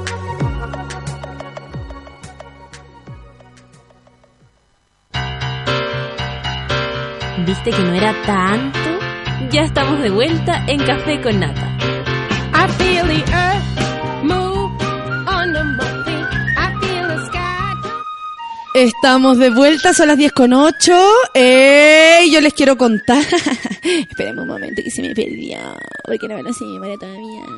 Partir el día con un buen desayuno es extremadamente importante. Es más, si tienes frutitas por ahí a mano, agarren una manzana, agarren un plátano, agarren una chirimoya y agárrate esta. ¿Gratuito? Sí. Sí, gratuito, estamos de acuerdo. Claro que sí, tan gratuito como los mega que te regala Virgin para redes sociales. Ahora todos los planes sin contrato incluyen hasta un gigabyte de Pokémon Go y redes sociales sin descontar de tu saldo. Infórmate más en virginmobile.cl. Virgin Mobile, cambia el chip. En la vida hay momentos difíciles de olvidar, por ejemplo, el lugar donde viste por primera vez a quién elegirías como compañía para el resto de tus días. El día y hora en que nacieron cada uno de tus hijos, por si lo tienes. O el minuto que decidieron renunciar a otras cosas y dar prioridad a la familia, por ejemplo. Porque la vida en familia está llena de grandes momentos. Nuevo Accent de Hyundai con espacio suficiente para cada uno de ellos. Crece Accent, crece la familia. ¿Qué me decís que este, este programa tiene auspiciadores? Es decir, te están escuchando. Si eres de los que se convierte en una ventana, que convierte en una ventana entre clases y hace una fiesta con música prendida, te mereces vivir la mejor experiencia Greenfield. Con KitKat ven al mejor break del año. Ingresa el código de tu envase en kitkat.cl y participa por dos entradas dobles y muchos premios más. Have a break, have a KitKat. Oye, en los tipos de, de visita a la casa, cuando uno vive solita, solito, los Karen Alga. Esos amigos que se comen todo, que prueban todo, que se prueban tu ropa, que se llevan algo, como si la casa fuera de ellos. Dejan desordenados, dejan cosas tiradas, se les queda el chaleco. No, nadie dijo que vivir eh, solito era fácil, pero por suerte hay alguien que está siempre en las buenas, en las malas y en las sucias. Fibro, experto en limpieza e higiene del hogar, para todo. Nada que la mujer aquí limpiando, nada que la mujer.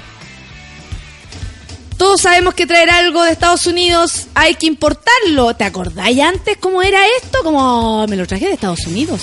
Bueno, y esperar mucho más o demasiado. Esto hasta ahora, porque ahora Gary Medel, por loco, se motivó y fue hasta allá para traernos la nueva Pepsi Cero Azúcar.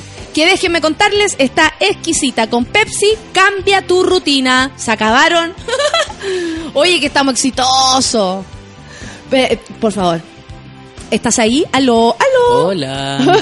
¿Cómo estás, Roberto? Bien, ¿y tú? Bien, nos pasamos. Sí, se pasaron, ¿qué onda? Nadie pensaría porque somos uh, eh, una radio online. No, pero yo sí lo pensaría. ¿Sí? ¿Por qué? ¿Qué, qué te da? ¿Tú has escuchado alguna vez este programa? Sí. Estoy con Roberto Doveris. Él es. eh, yo tenía mucha ganas de conocerte, básicamente porque eh, tu trabajo ha, eh, ha tenido ahí algunas luces eh, por todo lo que ha pasado con él. Eres director de cine. Así, así te definirías tú, como si. Ya, está ahí en una cita. Ay, Entonces tú decís, ¿y no. qué eres? No, porque Pero suena, en Grindr, suena por mucho ejemplo, igual. en Grindr, si te preguntan, ¿en qué trabajáis? ¿Por qué Eh, ponís? digo como en comunicaciones. Para que no se es pase muy el rollo. engrupido, ¿te imagináis? Director de cine. Hazme un casting. Al tiro, al tiro, claro. No, pero es que podría llamar a casting. Bueno, el 20 jueves, de- el, el, viernes que, el jueves que recién pasó, perdón, ayer se estrenó la película Las Plantas. Eh, y quiero que me contís, porque eh, habla de un tema eh, que tal vez uno como que no toma en cuenta, como que no existiera, porque si no te pasa o no lo vives de, de forma, no sé, cercana, no existe. ¿Cachai? Entonces, eh, eh, yo lo conozco, pero me gustaría que tú, Roberto, eh, le contaras a la gente de qué se trata la película Las Plantas. Mira, es una chica que se llama Florencia, que tiene 17 y se ve enfrentada a cuidar a su hermano que está en estado vegetal. Entonces trata de sobrevivir en esta casa que está sola, sin plata, sin ayuda. Y mientras lo hace descubre un cómic que se llama Las Plantas. Y este cómic es de terror. Entonces este cómic se empieza a transformar como en su vía de escape, en su forma como de, de, resignificar todo lo malo que le está pasando. Y al mismo tiempo, como está sola en la casa, obviamente eh, empieza a hacer tonteras de adolescente y empieza a chatear con desconocidos por internet. Y esta también va a ser la manera en que va a descubrir su sexualidad. Ah, perfecto. ¿Y, y, y por qué? ¿Por qué, por ejemplo, eh, tomar este tema? Como, bueno, primero la soledad, porque tú cuando me decís sola en una casa, eh, es como, ¡ah! uno podría, no sé, te imaginas andando en pelota, fumando pito, to- con una copa de vino Pasa a poto pelado. Pero no está sola en realidad, está con su hermano que está en estado vegetal. Exactamente. Entonces súper creepy y, e incómodo también. Y, y toda la responsabilidad, imagínate, como que le cambia pañales, lo tiene que alimentar, ca- cambiar de ropa. eh, son un montón de responsabilidades que, que la exceden, porque hasta ese punto ella no tenía que cuidar a su hermano. ¿Y por qué a ti te, te- a ti como director? Me gustaría también que te conociéramos a ti, Roberto. ¿Por qué a ti un tema como este, por ejemplo, qué habías hecho antes? Eh, tiene, no sé, yo ya venía tratando el tema de o, o tu o tu temática iban por otro lado y de repente te encontraste con esto. Mira, yo como director siempre me he caracterizado por ser súper visual. Entonces, si tú veis el tráiler, te va- vas a entender al tiro que es una película como erótica en todos los sentidos, como que tiene ritmo, eh, juega con el videoclip, es súper pop y al mismo tiempo puede ser súper densa, triste, atmosférica. Creo que eso es lo que me caracteriza más que un tema en específico. ¿Cómo eres cuando chico, Roberto? Así como andabas grabando las cosas, porque yo recuerdo porque tengo una compañera que se dedicó a, a la, a la comunicación audiovisual y ella era la que grababa todas las weas y Natalia, hagamos un video. Como jugábamos mucho a eso. Yo Incluso inventó nerd, el cine verdad. Miramira, que era ver cine, en la ¿Cine tarde. Mira, Mira? Sí, y nos invitaba por 200 pesos a ver películas. Y le pagaban. Por supuesto, porque tenía hasta, hasta cosas para picar, suflitos. Ay, qué estupendo. Era, era lindo, era lindo, éramos chicos, imagínate. ¿Cómo era ahí? Yo era súper nerd, estudié en el Nacional, entonces estaba así como leyendo, viendo cine, eh, era fanático de los cómics. En esos tiempos cuando entrar al Nacional era todo un parto. Sí, pero no tanto tampoco. Ah, Yo tengo súper buenos recuerdos del colegio porque en el fondo fue el minuto en que descubrí el mundo, ¿cachai? Y lo descubrí con los amigos. eh, eso está en la película, paseando por, por Santiago Centro solo, pasando el rato, eh, no sé, po, cuando un disco te cambia la vida, cuando un cómic te cambia la vida y, Como y una además persona, como los amigos. las como- hormonas Eh, revolucionadas. sí, y es todo tan fuerte, como tan intenso. Exacto. como que no es tan grave, pero uno lo ve como muy grave y todas esas cosas. Era y así. Sí, era súper. Por así. ahí se iba por tu, tu, tu sensualidad. Te decir, como hablaste de, ero- de, de- de erotismo, eh, por ahí va como, o sea, tú cachabas de antes que querías dedicarte a lo, a lo audiovisual, a, a, a, a expresarte eh, por Sí, medio de las imágenes. Mis papás siempre me fomentaron como aproximaciones al, a, la, a la arte y desde chico hice teatro, pintura, pero fue el, el cine, yo lo descubrí ya grande cuando me di cuenta que no me gustaba actuar, sino que me gustaba dirigir a mis compañeritos del taller de teatro. Entonces ahí me di cuenta que en el fondo que y, y yo escribía un montón también, entonces por ahí me di cuenta que eso conjugaba como lo mucho que me gustaba ver películas, era como obviamente ese era mi territorio, ¿cachai? Y, y fue súper natural. Y si estaba ahí como en el, en el aspecto como teatral, ¿nunca pensaste en ser director de teatro o, o tuviste experiencia en aquello? Es que encuentro que el cine de verdad es un lenguaje con el que me siento mucho más cómodo trabajando. Por lo de las imágenes que me decías. Sí, porque en el fondo el cine eh, es una ventana como a, a un nuevo lenguaje, un nuevo mundo y, y a mí igual me interesa eso. O sea, si veis mi película, lo que podría tener de diferente de, de lo que se está haciendo en el cine chileno es precisamente jugar con la fantasía, como con los géneros, juego con el horror, con el thriller. Eh, en el fondo eh, me tomo hartas libertades en esta película para contar la historia de esta adolescente. Oye, ¿y qué te parece a, propósito de eso? Como de, tu película en relación a... como tu película, en relación a lo, a, a lo que se hace, porque en general vemos... ha- Han, han salido varias películas de comedia, han salido, eh, bueno, en algún momento películas que tenían del, del corte político, también como popular, ¿cachai? Tipo Mm. chacotero y todas esas cosas que también tenían un corte de comedia, que son las, a veces las que más, eh, como no sé, influyen al público, les gustan. Claro, ¿Cómo esa- veis tú yo eso? creo que esa está en, el imaginario ¿Pelemos? de la gente. Pelemos, Pelemos. pelando no, con no, Roberto. No, mira, va a ser todo lo contrario esto. Yo Lo- trabajé cinco clarísimo. años trabajando eh, en Cinema Chile, escribiendo sobre cine chileno. Soy un cinéfilo y me encanta. Veo todas las películas chilenas. Sí, hay es que hay que ver todo para poder también Obvio, decir para que tengáis sí, una idea, no, esto sí, no. y, y, y viéndolo vaya a entender por qué tiene tanto éxito afuera. ¿Por qué está siempre seleccionado en festivales de clase A? ¿Por qué los distribuidores quieren ver más cine chileno? Eh, quieren ponerlo en las salas. Eh, no sé si te enteraste, pero salió un estudio que dijo que por cada un ticket de, de cine chileno eh, para una película en Chile, hay tres en el extranjero. O sea, nos ven tres veces más Afuera que fuera acá. que acá. Y si bien es súper buena noticia, porque qué bien que nos va afuera, también es como preocupante en el sentido de que hay que trabajar en la conexión con las audiencias, poner la película, no sé, el- acceso, eh, trabajar con las salas, hay, to- hay todo un rollo que hacer ahí. Sí, eh, como porque pareciera que es como, claro, yo estoy aquí de cerca contigo, hablamos del de y todo, pero llegando al cine es como que ¡pum! se, se pierde y, y la gente tal vez, no sé, quiere ir a ver la más taquilla, como, ¿qué, qué creéis tú que pasa con el público en relación al cine, al cine chileno por esta misma relación que así, 3 a 1? Claro, yo creo que mira, el cine obviamente es un, está en el campo de la entretención y es bacán ir a ver las últimas películas de los superhéroes. Yo también lo hago, o sea, con mi ex no nos perdíamos, como, no sé, la última de los Avengers o de X-Men, ¿cachai? Pero al mismo tiempo también somos cinéfilos y también queremos ir a ver la película que se grabó, no sé, en Chiloé, ¿cachai? Y queremos ver la última película de, de Mariali Riva, de Alicia Cherson. Estamos ansiosos por ver la nueva de Lelio que la, la grabó Sí, este año. verdad. Eh, no sé, un montón de películas que efectivamente Rara, que también viene con otra, con otra temática. la vi y me encanta. Te encantó Rara. Sí, es Estuvo el otro día la Pepa acá, que no la he visto todavía, pero es increíble, súper conmovedora, una historia familiar. ¿Cachai? Es como otro género también. Es Otro, es familiar, por eso te iba a decir, como entra, entra en otra, en otra bola. Sí, pues, y, y eso está increíble porque efectivamente es heterogéneo.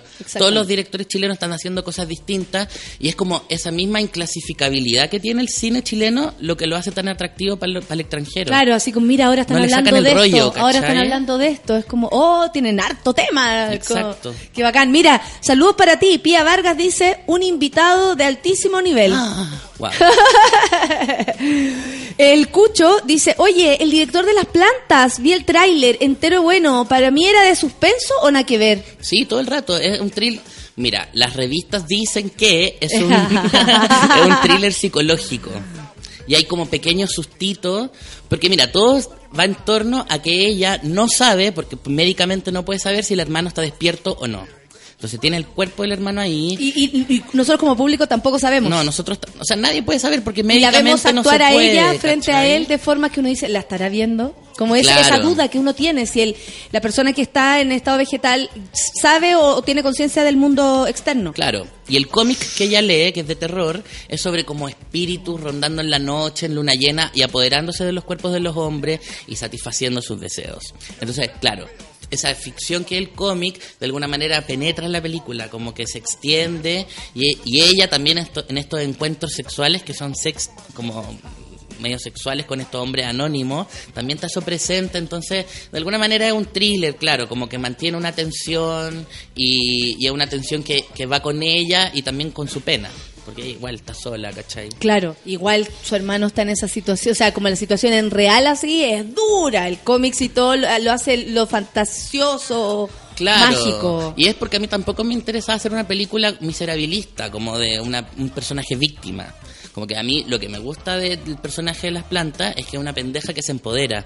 A pesar de que todo el mundo es- viene cuesta abajo, la mamá está enferma, no está el papá, está en un país que no es el de ella, eh, pelea con los amigos en algún minuto. Eh, a pesar de eso, como que encuentra formas de poder empoderarse y sobrevivir en esta situación de mierda. Y que es probablemente lo que hacemos todos, po, porque Claro. uno si se victimiza, eh, probablemente nadie ni siquiera te vea sufriendo, en cambio si uno sale de su casa, al menos comparte con los amigos lo que le pasa y empieza a vivir igual, pese a todo, que es lo que hacemos todos los días, ¿caché? Con dolores, con es como... Y por, y por ahí también viene el rollo de, de- de lo sexual que se ha hablado de la película, porque en el fondo esta pendeja vive esta, estas situaciones de una forma súper poco ortodoxa, ¿cachai? Como que invita a desconocidos y a estos desconocidos no, los- no les permite entrar a la casa, los mantiene como en una puerta, que es la mampara de la casa. Y entonces a través del vidrio siguen conversando en vivo ahora. Y, y lo que ella busca es, eh, en el fondo, que ellos se saquen la ropa. Como que hay- ella tiene un Una poder, experiencia erótica. es una experiencia súper erótica y es una experiencia en donde ella tiene el control y ella tiene y ella es la mirada, así es el, todo el punto, ella no se saca la ropa, ¿cachai? Eh, son ellos los que se sacan la ropa y, y en el fondo todo lo erótico pasa por el cuerpo del hombre. Ah, muy bien. Eh, toda una vuelta para lo que incluso tiene que ver con lo que estamos pasando. Sí, totalmente. Como el, el objeto de deseo, digamos. En Sí, este pues, pa- caso, Para mí el trabajo fue ese, o sea, voy a, voy a hacer como la inversa, voy a eh, empelotar a los hombres, eh, los desnudos van a ser masculinos, no voy a parar las escenas cuando no tengan erección, ¿cachai? Como que voy a- la escena va a seguir. ¿Qué pasa y- con los actores en ese momento? Eh, aquí tengo el, el elenco, la Ingrid Isense, yo le digo, le digo la Ingrid porque la conozco, Ernesto Meléndez, eh, Mauro Vaca, serán, eh, bueno, ellos, ¿quién, quién es más? Eh, ¿Tiene un elenco pequeño? Eh, ¿Convocaste a varios actores?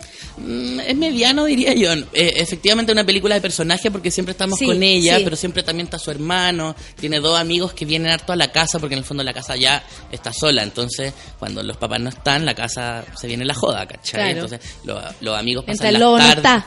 Claro, los amigos pasan la- las tardes ahí. También está su mamá que está en el hospital. La nana es un personaje que parte en la película, que es la que cuida al hermano, como que es la que siempre lo ha cuidado, pero se va, porque es una familia que ya no tiene plata, que en el fondo está en crisis, O sea, y con como- el dolor de su alma se va, ¿cachai? Como que los tiene que dejar solos, le da como un par de indicaciones a ella del tipo como lo tenéis que mover cada tres horas, le, le enseña un poco cómo a mudarlo, cómo a darle comida. eh, Tú en el guion, eh, eh, eh, no sé, ¿cómo, ¿cómo construyes tú un guion? Porque por lo que te estoy escuchando estoy fascinada. Pero lo que te estoy escuchando es como, tiene un montón de elementos la película. O sea, eh, tiene una, una especie como de tu, de, desde tu parte, una voluntad de cambiar algunos, eh, eh, como, no sé, obligados, como eh, pelotar a la mujer, como, ¿cachai? Como está en ti esa voluntad, pero también está lo del cómics, también está la relación hermano, hermano, estado vegetal, eh, familiar, o sea, tiene un montón de matices en la película. ¿Cómo escribiste esto y qué te pasó? Ah, que a mí me preguntan eso, como, ¿por qué eres así? Mira, yo creo que es una película súper barroca en, en ese sentido, como que tiene muchos conflictos Sí. y, y de alguna manera también es como mi posición frente al cine.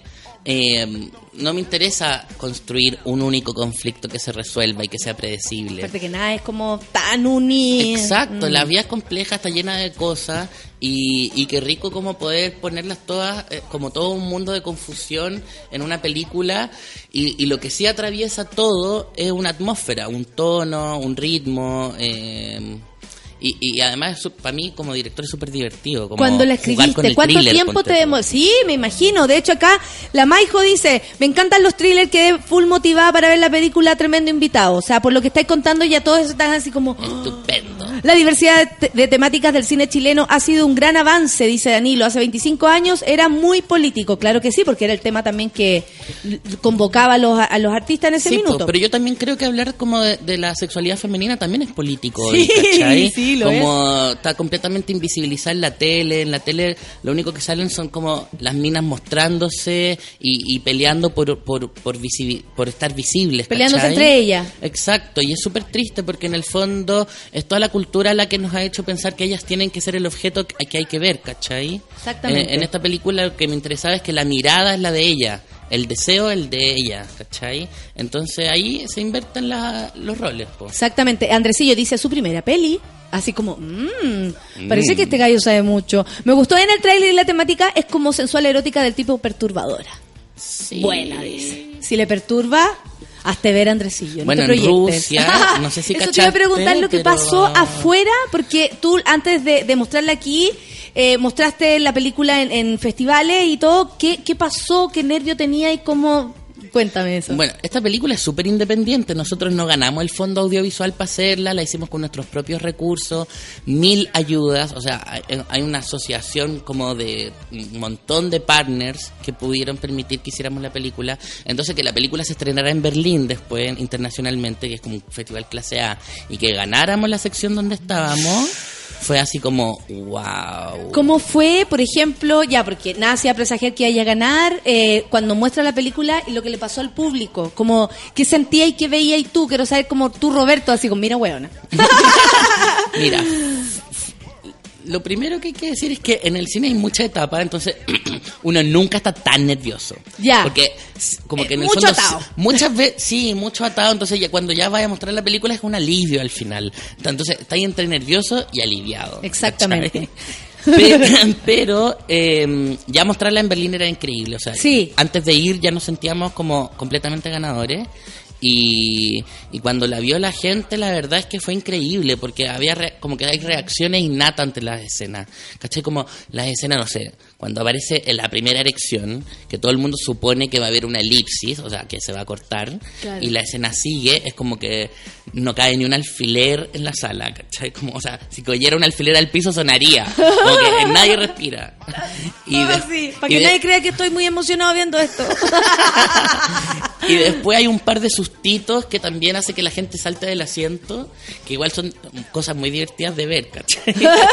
y que además no sabía si iba a funcionar. Además, tú lo pro- eh, eh, eso solamente se prueba con el público, digamos. Claro. Y lo más importante, obviamente, es la conexión con el personaje, con la historia, entender. Después pudiste conversar con la gente para saber Sí, cómo que te... siempre. En to- o sea, cada vez que voy a presentar la película afuera, en el fondo, esa es la parte más interesante. el- el- las preguntas y respuestas. La gente siempre tiene curiosidad por Chile, porque además yo muestro cosas que la gente no supone que están pasando en Chile. ¿Cómo qué? No sé, pues los adolescentes bailando K-pop. La mostré en Corea, ponte tú, y ellos no podían creer que acá los adolescentes escucharan música coreana. Les parecía súper bizarro. Y es una cuestión muy normal, la cosa ocurre en la esquina de mi Sí, casa, sí, ¿cachai? claro que sí. Y no sé, pues cuando se disfrazan de personajes de Evangelion, ven anime, eh, van a la Comic Con.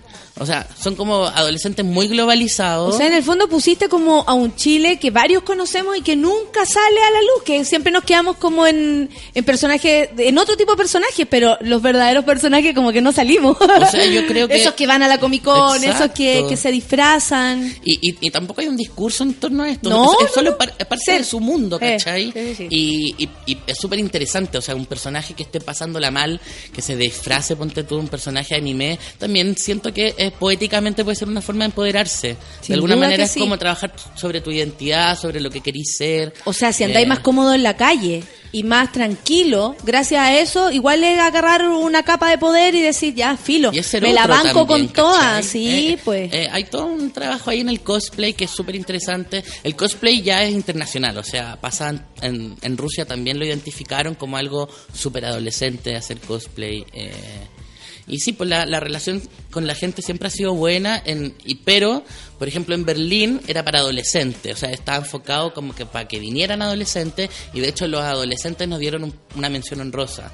Ah, qué bacán. Sí, muy cool. Y después en Rusia pasó lo opuesto. La pusieron para adolescentes, pero la gente terminó muy escandalizada eh, y hubo como unos altercados ahí. ¿Qué como- te pasó? A ver, cuenta. Eh. Que bueno. quiero saber porque tiene que ver, ¿cachai? Que Rusia, Alemania, o sea, todos funcionan de manera distinta. Ayer la Yasna me cuenta que también hubo un conversatorio que ella participó, que estuvo súper bueno, nos pasa unas fotos también.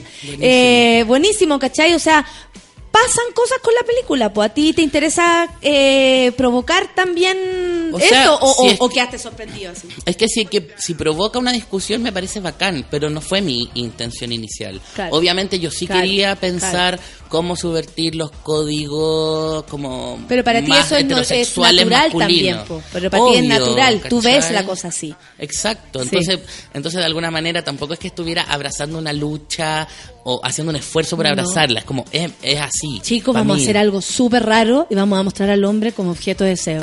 Como algo así. Para ti es Claro, natural, es objeto de deseo Y- también. Y, los actores lo entendieron porque cuando se los propuse, ellos entendieron toda la película, les pasé todo el guion y estuvieron felices de participar, fue súper interesante. Y en Rusia, en la primera escena sexual, que ocurre como al minuto 40, ponte tú, eh, cuando ya la película estaba Ya. oscurita, ¿Ya? eh, el 10% de la sala sa- salió, se paró y salió.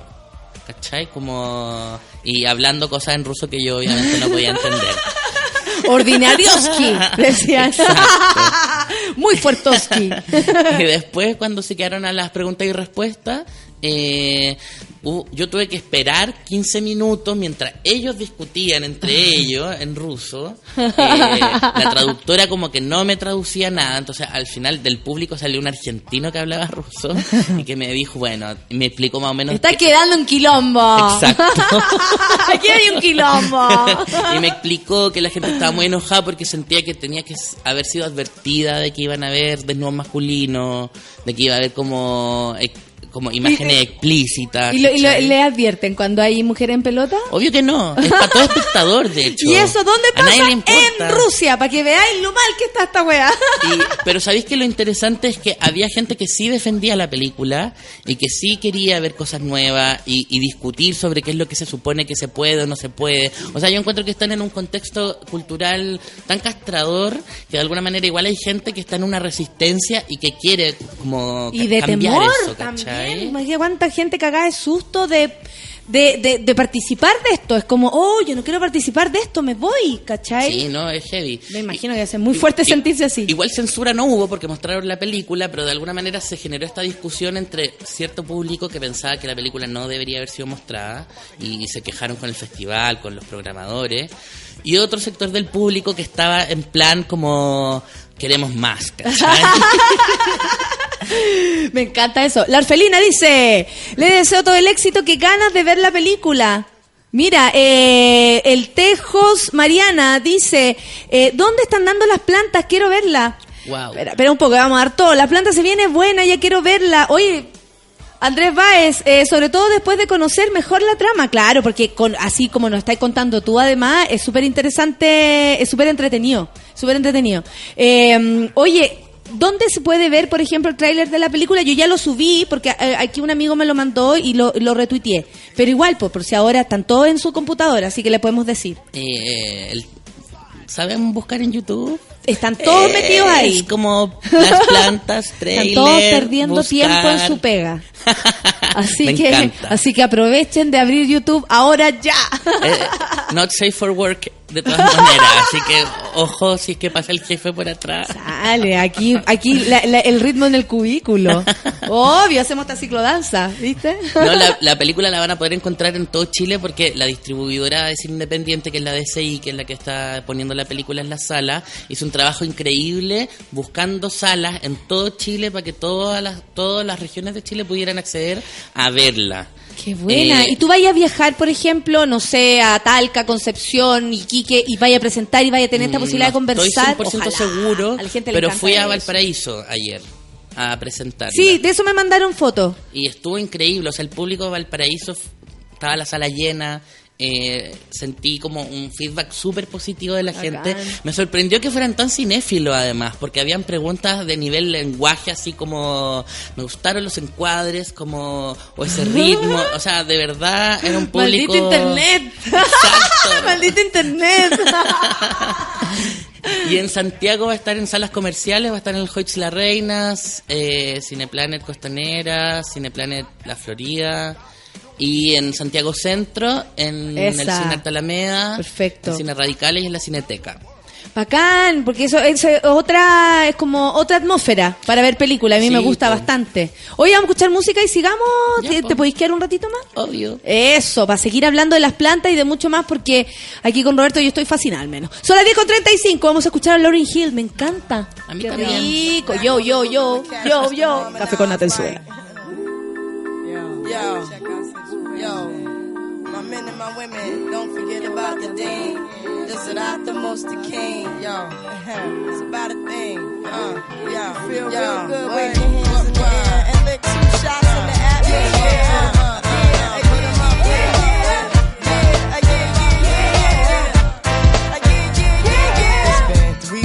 Were looking for your friend, the one you let hit it and never called you again. Remember when he told you he was about to Benjamins? You act like you ain't him, they give him a little trim to begin. Now you think you really gonna pretend like you wasn't down and you called him again. Plus when you give it up so easy, you ain't even fooling him. If you did it then, then you probably can. Talking out your neck saying you're a Christian, a Muslim, sleeping with the gin. Now that was the sin that did Jezebel in. Who you gonna tell when the repercussions spin? Showing off your ass cause you thinking it's a trend, girlfriend. Let me break it down for you again. You know I only say it cause I'm truly genuine. Don't be a hard rock when you really are a gem, baby girl. Respect is just the minimum. Nigga, you still defending them now. Lauren is only human. Don't think I haven't been through the same predicament. Let million women in Philly pen. It's silly when girls sell their souls because of sin. Look at where you be in. Hair weaves like Europeans. Fake nails done by Koreans. Come again. Yo, a win-win. Come again.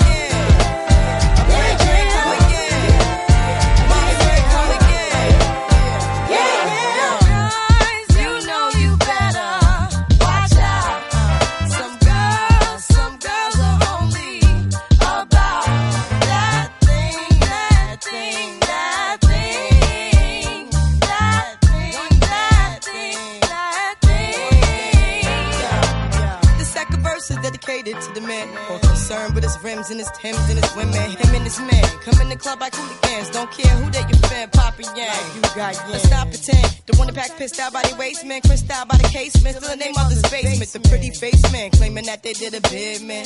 Need to take care of their three and four kids. Been the face in court case when the child support late. Money taking, heartbreaking. Now you wonder why women hate men. The sneaky silent man. The punk domestic violence man. The quick to shoot the semen. Stop acting like boys and be men. How you gon' win when you ain't right within? How you gon' win when you ain't right within? How you gon' win when you ain't right within? Uh-uh, come again.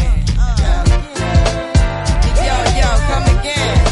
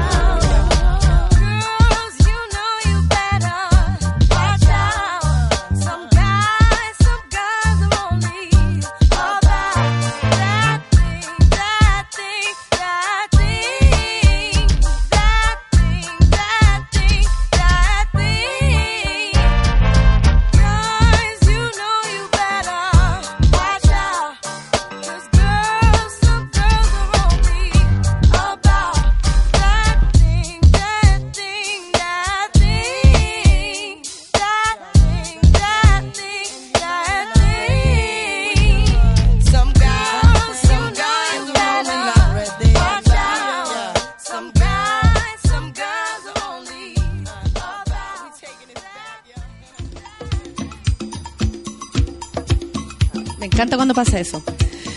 Son 20 para las 11 de la mañana. Seguimos acá con el gran director de la película Las Plantas, Roberto Doveris. Em, Roberto, em, yo me imagino que para ti que eres un creador, eh, que, que- que el país esté conmocionado, ya sea por la FP, por lo que pasó el otro día con Ni Una Menos, con...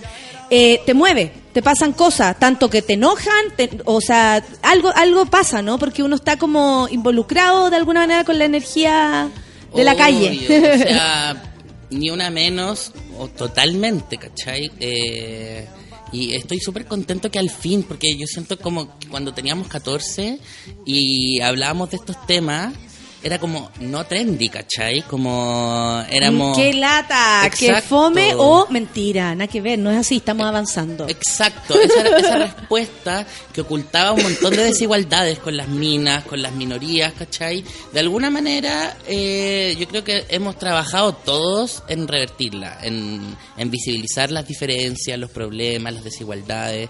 Dejar de escondernos por el- la razón que sea. Y hay que seguir totalmente en esa. Oye, eh, el otro día hablamos con Pepa acá, eh, bueno, eh, directora de la película mm, Rara.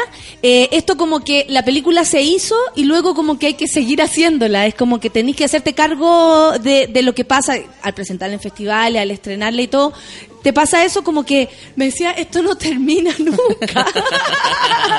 es verdad, ¿sabí? Pero de alguna manera es lo que uno busca. O sea, no puede ser que hagáis la película y la guardéis en un cajón. Eh, el contacto con la gente, eh, lo que la gente pueda leer o ver en la película, es tan relevante para mí como lo que podría, no sé, po, eh, como sentir yo cuando veo la película. Entonces, compartirla es súper importante. Me acordé el otro día, me hicieron una pregunta en una entrevista que me decían... Fome la entrevista, ¿Qué opináis de los críticos? Y yo es como si yo me fuera a poner a pelar a los críticos. Como, pero no, ¿cachai? Obvio que no. Yo he escrito crítica de cine. Eh, tomarte el tiempo de ver una película, escribir sobre una película, a mí me parece que es lo más romántico que hay. Me quiero casar con todos los críticos. yo, yo esperaba que tú dijeras, bueno, no entiendes nada. Sí, que lata ellos, los artistas somos, estamos en otra onda. Obvio que se Ellos esperaban bien. eso. y tú me quiero casar con todos ellos. O sea, incluso las críticas negativas, como las disfruto leyendo, ¿cachai? Porque de alguna Sí. manera uno hace una película para recibir feedback, para que para generar que se Y después cosas. de la experiencia rusa, o sea, quedaste, pero Claro. después de eso, quedaste, ¿cómo se dice? Con el cuero de... eh, durito ahí para lo que venga, po. O sea, ¿Tú yo- crees que como, como creador estáis, estáis, o sea, o, o estamos eh, tan dispuestos a la crítica o eso se va construyendo con el tiempo? Por ejemplo, tu carrera a ti te hizo como, como porque a veces uno muestra cosas y los amigos te dicen, los propios amigos, tu propia familia te dice, está pésimo, no Mm. nos gusta. O sea, yo creo que uno pasa por un filtro harto más peludo antes que el mismo crítico que pone una weá en el Mm. diario. Sí, totalmente. Ahora, esto va a sonar súper teórico, pero yo creo Por que favor, cuando uno hace películas, uno también está haciendo crítica de cine.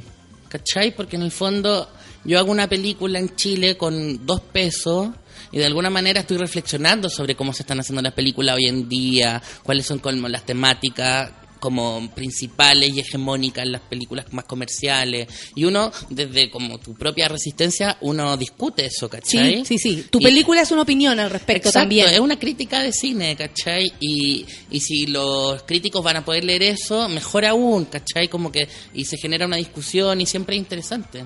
Y sí, lo- los familiares a veces son como los más. Son los más heavy, porque aparte que uno puede hasta notar lo que les pasa, o sea, no te tienen para qué decir. Con una respiración ya te la dejan toda clara. Pero, pero también está bueno, porque en el fondo igual uno necesita como discutir las ideas. eh, el cine a mí me gusta porque no es tan solitario, fíjate. No es como las artes visuales o los poetas que están como todos atormentados e inseguros, ¿cachai? Los como, que hacen stand-up, que están solos en sus casas. los que También, también. Eh, Sí, es súper solo. En el fondo estáis con gente. Efectivamente estáis solo porque tenéis una responsabilidad. Claro. Finalmente nadie está acá conmigo haciendo la entrevista. Yo soy el responsable de la película. Pero cuando la hice estuve acompañado, ¿cachai? Entonces eh, tenéis todo un equipo que, que, que desde sus Sí, propias áreas sí, te están sí, discutiendo las ideas y están como aportando su granito de arena. Y en ese sentido eh, también tenía ese feedback desde la Constante. propia creación. Los actores también. que a- veces uno no quisiera que opinaran tanto, pero opinan, ¿cachai? Y te ponen en situación y, y, y uno Y también que te hace estar mejor director, más allá de que tomes o no su, su- lo que te está diciendo, consideres la opinión de él, te pone a ti como en el trabajo de director, de asumir una crítica y al mismo tiempo a mí me toca hacerlo con, con mi espectáculo, lo dirijo yo, y e- y es como si me dicen algo, yo no puedo negar lo que me están diciendo, tengo que pensarlo primero y luego responder de acuerdo a mi rol, que es del directora, ¿cachai? Pero de alguna manera crezco yo nomás con eso. Obvio, o sea, yo creo que de alguna manera las críticas o uno las tiene que escuchar Sí. y, y, y- y yo creo que en un país con que hay tan poca crítica deberíamos estar como agradecidos como de, De que la se gente hablara. que te- se toma un tiempo de su día Sin a escribir miedo, una, claro, una pequeña reseña que va a estar en internet o en un diario y, y que cool, ¿cachai? Que se comente tu película y si al crítico no le gustó, está todo bien. Oye, me, me parece interesante que incluyáis en la película esta conexión de, del- de la protagonista, Violeta, eh, que bueno, después vamos a hablar de ella, es argentina, ahí me contáis cómo llegó a la película, pero con eh, internet. O sea, nuestros amigos que nos están escuchando, esta es una radio por internet, nosotros no nos podemos hacer los lesos con esta conexión, ¿cachai? Mm. Con esto de, de el sexo por internet, eh, esta salvación que puede ser en algunos momentos, o esta perdición que también puede llegar a ser, como, ¿es, es tu propia conexión o es tener en claro que así como existe la, la cabra chica de Renca bailando eh, música japonesa, también existe eh, la persona detrás del computador? Sí, o sea, totalmente. Eh, todo el conflicto de las plantas, de hecho, no podría existir sin Internet. Porque todo parte cuando, y esto está inspirado en yo y mis amigos a los 20, ponte tú. Abríamos chat roulette en grupo. y, ¿Cuánto ha servido? y, y nos pasábamos tarde entera en chat roulette, como que viendo gente bizarra haciendo cosas bizarras, y, y en el fondo en el lado de acá éramos seis, ¿cachai? Claro, claro, claro. Como muertos de risa, o, o transando, como bueno, si, si, si tú hacías esto, nosotros hacemos esto. Y, y Me en- imagino eso. Ya, y en verdad- vámonos, weón, ya, velo. Como la, la discusión entre ustedes. Obvio, como ya, pues amiga, muestra las tetas. Sí. De hecho, es un diálogo textual en la película. Ya, pues amiga, muestra la Y- muestra el aval. En este país es un aval ese. y, y, y- y así es como el personaje encuentra como esta, este mundo en que puede como encontrar a desconocidos y un mundo también como donde el sexo no es como que no es un pecado y la gente explora su sexualidad entonces a ella la vemos chateando harto en la película Sin embargo, no hay conexión exacta entre eso y las escenas de la puerta, pero sabemos que de ahí vienen los hombres que vienen a ver. Ah, perfecto, claro, no es así correlativo que como hoy llegó el, la persona con la que estoy hablando. O sea, al principio sí, porque la primera vez que viene un hombre a la casa está con los amigos y los amigos se esconden. Entonces es como un juego, es un juego que, que se vuelve obviamente súper serio y espeluznante en un punto, pero después vienen otros hombres y ella ya está sola y está como en una exploración más... Pero a ti te más- parecía más como, como, o sea, casi como parte de tu película era siempre un- eh, esta conexión a internet y, y el sexo, porque Totalmente, o sea, podemos yo- tener sexo gracias a internet también. ¿no? Obvio, No de hecho menor. sí. Y no sé, como también como yo creo que vamos a tener como sociedad que pensar el romance post Tinder, ¿cachai? Como de alguna manera va- viene a cambiar Sí. como nuestras nociones de, de cómo se conoce la gente, cómo se conocieron tus papás, ponte tú. Sí. 30 años más en Tinder, uno, Sí. uno podría responder. Exactamente, sí. Oye, eh, ¿cómo conociste a la, a la protagonista? Violeta eh, es argentina, tenía que ella interpretar un personaje como menor de edad, en este caso, 17 años tiene Sí. la protagonista. Eh, ¿cómo, ¿Cómo llegó ella a la película? Mira, Todo si lo cuento voy a quedar muy nerd, pero bueno, ya está. ¿Es Eh, Violeta? ¿Es la de la serie? No, no, no. Mira, salió un ranking en Super 45 ¿Ya? de las mejores canciones del año. Y una de esas canciones era Mi cárcel de Violeta Castillo, que es cantante argentina. Eh, independiente, obviamente, ¿cachai? Como de un circuito como acotado, pero que de alguna manera como que igual estaba sonando, salía en la radio. y Más a mí under, pero encantó, bacán. Claro. y y, y le escribí, le dije, ¿sabéis que me encantaría trabajar contigo? Y así partió como una especie de, de colaboración. Hicimos tres videoclips para tres discos distintos de ella. Y yo cuando escribí la película, de alguna manera estaba pensando en ella. Entonces fue súper natural después preguntarle. La conexión con ella, ¿cómo fue? que Porque ella es músico, me imagino que con mayor razón en el ambiente under, o sea, más pega tiene, digamos, tan súper concentrada en lo suyo, y venís tú con esta idea, ¿qué le pareció?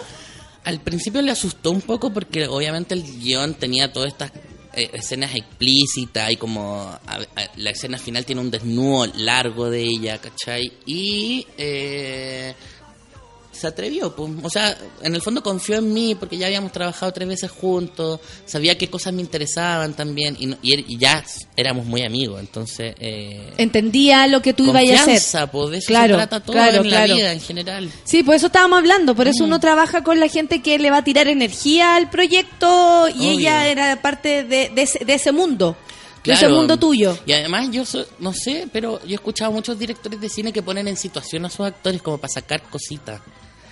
Eh, Que es una, una cuestión súper manipuladora que yo no podría hacer, ¿cachai?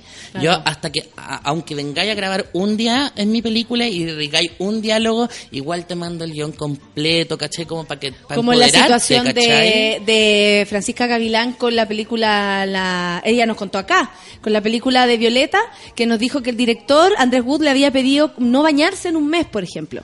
Es heavy Y una vez llegó duchada, haciéndose como la cochina, por ahí, y, la, y la descubrió, pues obvio, si ella no aguantaba, imagínate, llegaba con la mugre a su casa después de tres semanas, sin lavarse nada, güey. Lo encuentro heavy. Eso es heavy, eso es a lo que a lo que estamos hablando, poner el Lo para que los demás entiendan el contexto, que el director pone en situación a la actriz o actor para que éste entre en esa bola. Claro, ¿cachai? O como, no sé, cuando le hacen trampas los actores, también hay algunos, directores que le dicen a otro actor como, bueno, asústala en esta escena, ella no sabe, ¿cachai? Y después lo graban. Es súper como trai- traicionero igual. o sea, para mí como que, que los actores... Con lo que, le- ya, ya pasó por el casting, güey. O sea, ya con esa humillación basta. No, y para mí los actores tienen que estar en tu equipo. Tienen que creer Ser en la parte, película. Y claro. además que yo no quiero trabajar con alguien que no crea en la película, ¿cachai? Como... Y que no sepa todo lo que está pasando con la película también. Exacto. Que la conozca entera, de dónde viene, para dónde va y toda la bola. O sea, no, yo no podría trabajar con un actor homofóbico, ponte tú. Claro. ¿Cachai? Por muy bueno que Yo no sea. podría trabajar con un actor homofóbico Mm, tampoco. Tengo colegas que sí pueden. Y después dicen, ¿cachai? Las cosas que comenta. Y es terrible, ¿cachai? Y todavía Como, existen ¿por qué esas personas, deberíamos funarla. A esta altura. No, no quiero decir nombres. No, no, no, no aquí te digo, pero cuando sucede, cuando a uno le sucede, uno debería funarla, porque esa es otra es- ¿cachai? otra historia que no es nuestra, ¿cachai? No la podemos contar, pero si a mí me pasa, yo creo que yo lo diría nomás. Entonces, Este es súper importante, si ya hacer cine, uno sufre un poco, ¿cachai? Como consiguiéndote cosas, pasando tarde escribiendo, convenciendo a mil personas. Por último, después que estés como con gente que, que de verdad sentáis que es de tu equipo y, y que Si abraza las mismas claro. luchas que tú y que en el fondo Si ya es difícil- confianza. Claro, hagámoslo, hagámoslo lo más cómodo y bacán posible. Sí, pues entonces por eso Violeta na- era la mejor opción, ¿cachai? Era una amiga, era músico. Además ella estaba compenetrada con la película hasta el punto que hizo la banda sonora. O sea, todas esas guitarras eléctricas que suenan en la película que son heavy, ¿cachai? ella. Como- es ella, ¿cachai? En un estudio, tocando la batería, tocando todas las guitarras. Eh, un genio musical, ¿cachai? Qué rico. Y aparte vamos a tener la posibilidad de conocerla a ella, los que no la conocemos, en mi caso. Exacto. Oye, Robert, hablaste de algo eh, que, que yo no he visto mu- mucho en el cine, eh, chileno sobre todo, es lo erótico. Eh, eh, ¿qué, qué opinión, ponte tú, recibe, eh, de- recibís de la gente al respecto? Y también creo que es un aporte, porque hay mucha gente que le encantaría eh, construir eh, una, un lenguaje a través de, de lo erótico. Lamentablemente tenemos esas es- esa- esos temas conectados a, a- a lo ordinario, en algunos casos, a lo burdo, a, a lo explícito, pero de manera como vacía, Claro. o a, la comedia, por ejemplo, pero de, de un tono mucho más vulgar, por decirlo de alguna manera, porque creo que todos los tienen que existir. Por lo menos yo soy de la idea que Yo todo también. tiene que existir, ¿cachai? Como que yo haga una cosa es, es, es distinto, pero todo tiene que existir. Em, ¿Qué pasa cuando uno quiere poner eso en el cine en un país donde ese contexto es hueviado porque la gente tiene otra concepción Mm. de aquello? Claro, yo creo que hay un gran prejuicio con el cine de los 90, ponte tú en Chile, que era como sexo, garabato y no sé qué más. Y como que la gente se quedó con esa idea y de alguna manera los cineastas durante como, lo- eh, no sé, el dos- del 2000 al 2010, de alguna manera dejaron de trabajar el tema del sexo. Se, Sí. se interesaron como en temas como como historias Con ropa. mínimas, temas locales, con ropa. ¿cachai? Sí, sí, sí. Y obviamente hay atisbos de, de manifestación erótica, o sea, no, pensemos en Joven y Alocada, ponte tú. Sí. Eh, no- y, y como esa hay varias, no sé, la, la película de la Alicia Cherson, El Futuro, no sé si la viste o la Sí, pero sé, sí, sí sé cuál es. Con Manu Martelli, que Sí. también ta- tenía como todo un rollo erótico y también desde una perspectiva femenina, de alguna manera, eh, creo que esa es la forma que, que- que podemos hablar de lo, de lo erótico y lo sexual ahora, como, como intercambiando los roles, pensando como cuáles son los códigos en que se supone que una mujer se tiene que comportar en una escena sexual. Claro, como- resignificando eso, eso que hemos visto tanto tiempo. O dónde se, su- porque, eh, dónde se supone que va la cámara en, en una escena sexual. Va en el cuerpo de la mujer, ¿cachai? O sea, los invito a poner a ver su película favorita, ver la escena sexual. Estoy seguro que la cámara está enfocada en el cuerpo de la mujer, ¿cachai? Como yo vi... Desde ahí, desde ahí, todo desde ahí. Las caras de las mujeres en, en las escenas sexuales están en pantalla y las de los hombres casi nunca, ¿cachai? Eh, y son todos esos códigos que están puestos ahí que como que uno se olvida, pasan como a, a naturalizarse, pero, pero alguien los decidió en algún minuto, ¿cachai? Y ese alguien obviamente era un hombre heterosexual blanco. Absolutamente, pues hijo. Y muy blanco lo más seguro.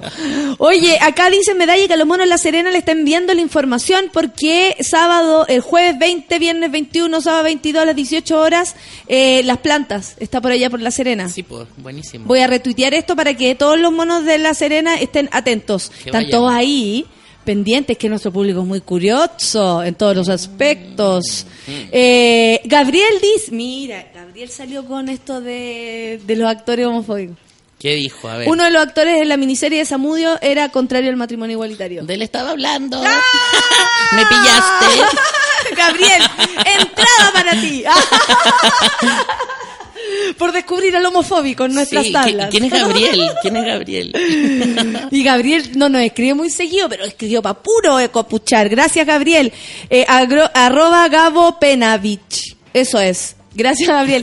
Sí, pues tiene, sí, o sea, está claro que las personas podemos pensar lo que queramos y todo y somos libres, pero en base a, a- a- a la libertad, es ahí donde uno queda como, mentira que no queréis que seamos más libres. Exacto. Eso es y lo además, que- no sé, yo esta película de verdad la hice con dos pesos. No teníamos el fondo audiovisual, eh, era una película súper pequeñita, entonces eh, en ese contexto obvio que necesito rodearme como de aliados, ¿cachai? Como gente que crea en el proyecto, que, que no sé. Mira, la Maijo dice, se agradece el tema de- del erotismo y no desde la pechuga. Y, o sea, yo creo que nosotras somos las más agradecidas de eso, porque lástima tener que borrar la parte erótica para que no pase lo, lo que sabemos que sigue, ¿cachai? Claro. Es como que tenéis que anular eso, porque si no, te, te viene otra más fea encima. Claro, en el fondo yo siento que, eh, que es posible un erotismo sin, Es posible, si siempre sin ha como, como lucha de poder entre los géneros, Ah, ¿cachai? obvio. Y, y de alguna manera... De chuparse como- los cuerpos. Exacto, y el, y el cine tiene que trabajar en eso, porque además, y esta es mi teoría, el cine igual nos provee de imágenes como para que nosotros entendamos la realidad, ¿cachai? Sí. Y, y en el fondo a veces uno termina imitando el cine, ¿cachai? Imitando las películas y, y así se va modelando la realidad. Entonces, si el cine ofrece nuevas imágenes, en el fondo de alguna manera tenemos un- nuevo imaginario. ¡Oh, qué bacán! Me encantó lo que acabas de decir. Sí, sí, porque también uno puede ir a buscar algo más al cine que, que una buena historia. Y ahí es donde uno se va emocionadito para la casa. Le achunté, dijo Gabriel. Oye, Robert, muchas gracias, Roberto, por haber venido. Las plantas, ya lo saben, en los todos los cines de- del país. eh, hay- si hay algo lindo de esto, es que, como dices tú, se hizo con pocos pesos, pero hay una cantidad de ideas temáticas en esta película que yo creo que todos queremos ver y quedamos todos calientes por la película. Muchas gracias a ti por la invitación y van a quedar unas entradas en Radio Súbela, entonces si las pueden sortear entre las personas Por supuesto que que están sí, tuiteando, sí. eh, así que así pueden ir a ver la película. Sí, no, Obvio. estamos felices. Muchas gracias además por eso, porque sabemos que nuestro público va a estar atento al respecto. Gracias, eh, Robert, por venir. Espero que haya sido un buen momento. Sé que eh, estar en la mañana hablando, en voz- eh, hilando ideas es bastante complicado. La pasé Pero- súper bien. ¿Sí? Sí. ¿Te vas energizado? ¿Rico Sí. para la casa? Listo para una siesta. Lógico, imagínate con tanto estreno. Que te vaya súper bien, que las plantas de verdad eh, llegue muy, muy lejos porque creo que, nada, merecemos ver ese tipo, merecemos, ¿cachai? No somos tan penca. Gracias. Así que ya lo saben, las plantas en todos los cines. Eh, yo les quiero agradecer a todos los monos que están por ahí.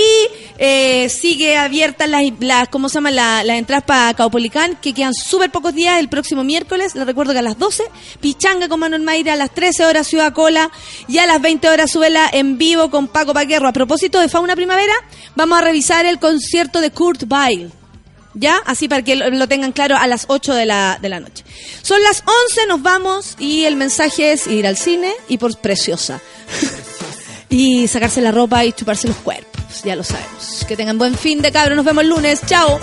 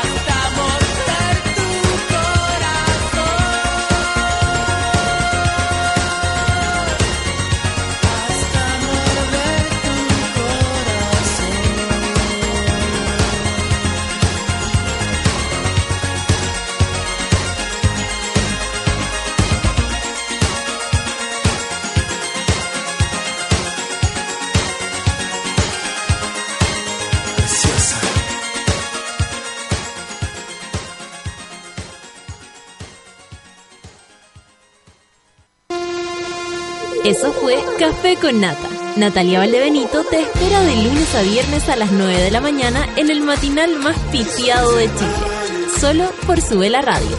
En otra sintonía.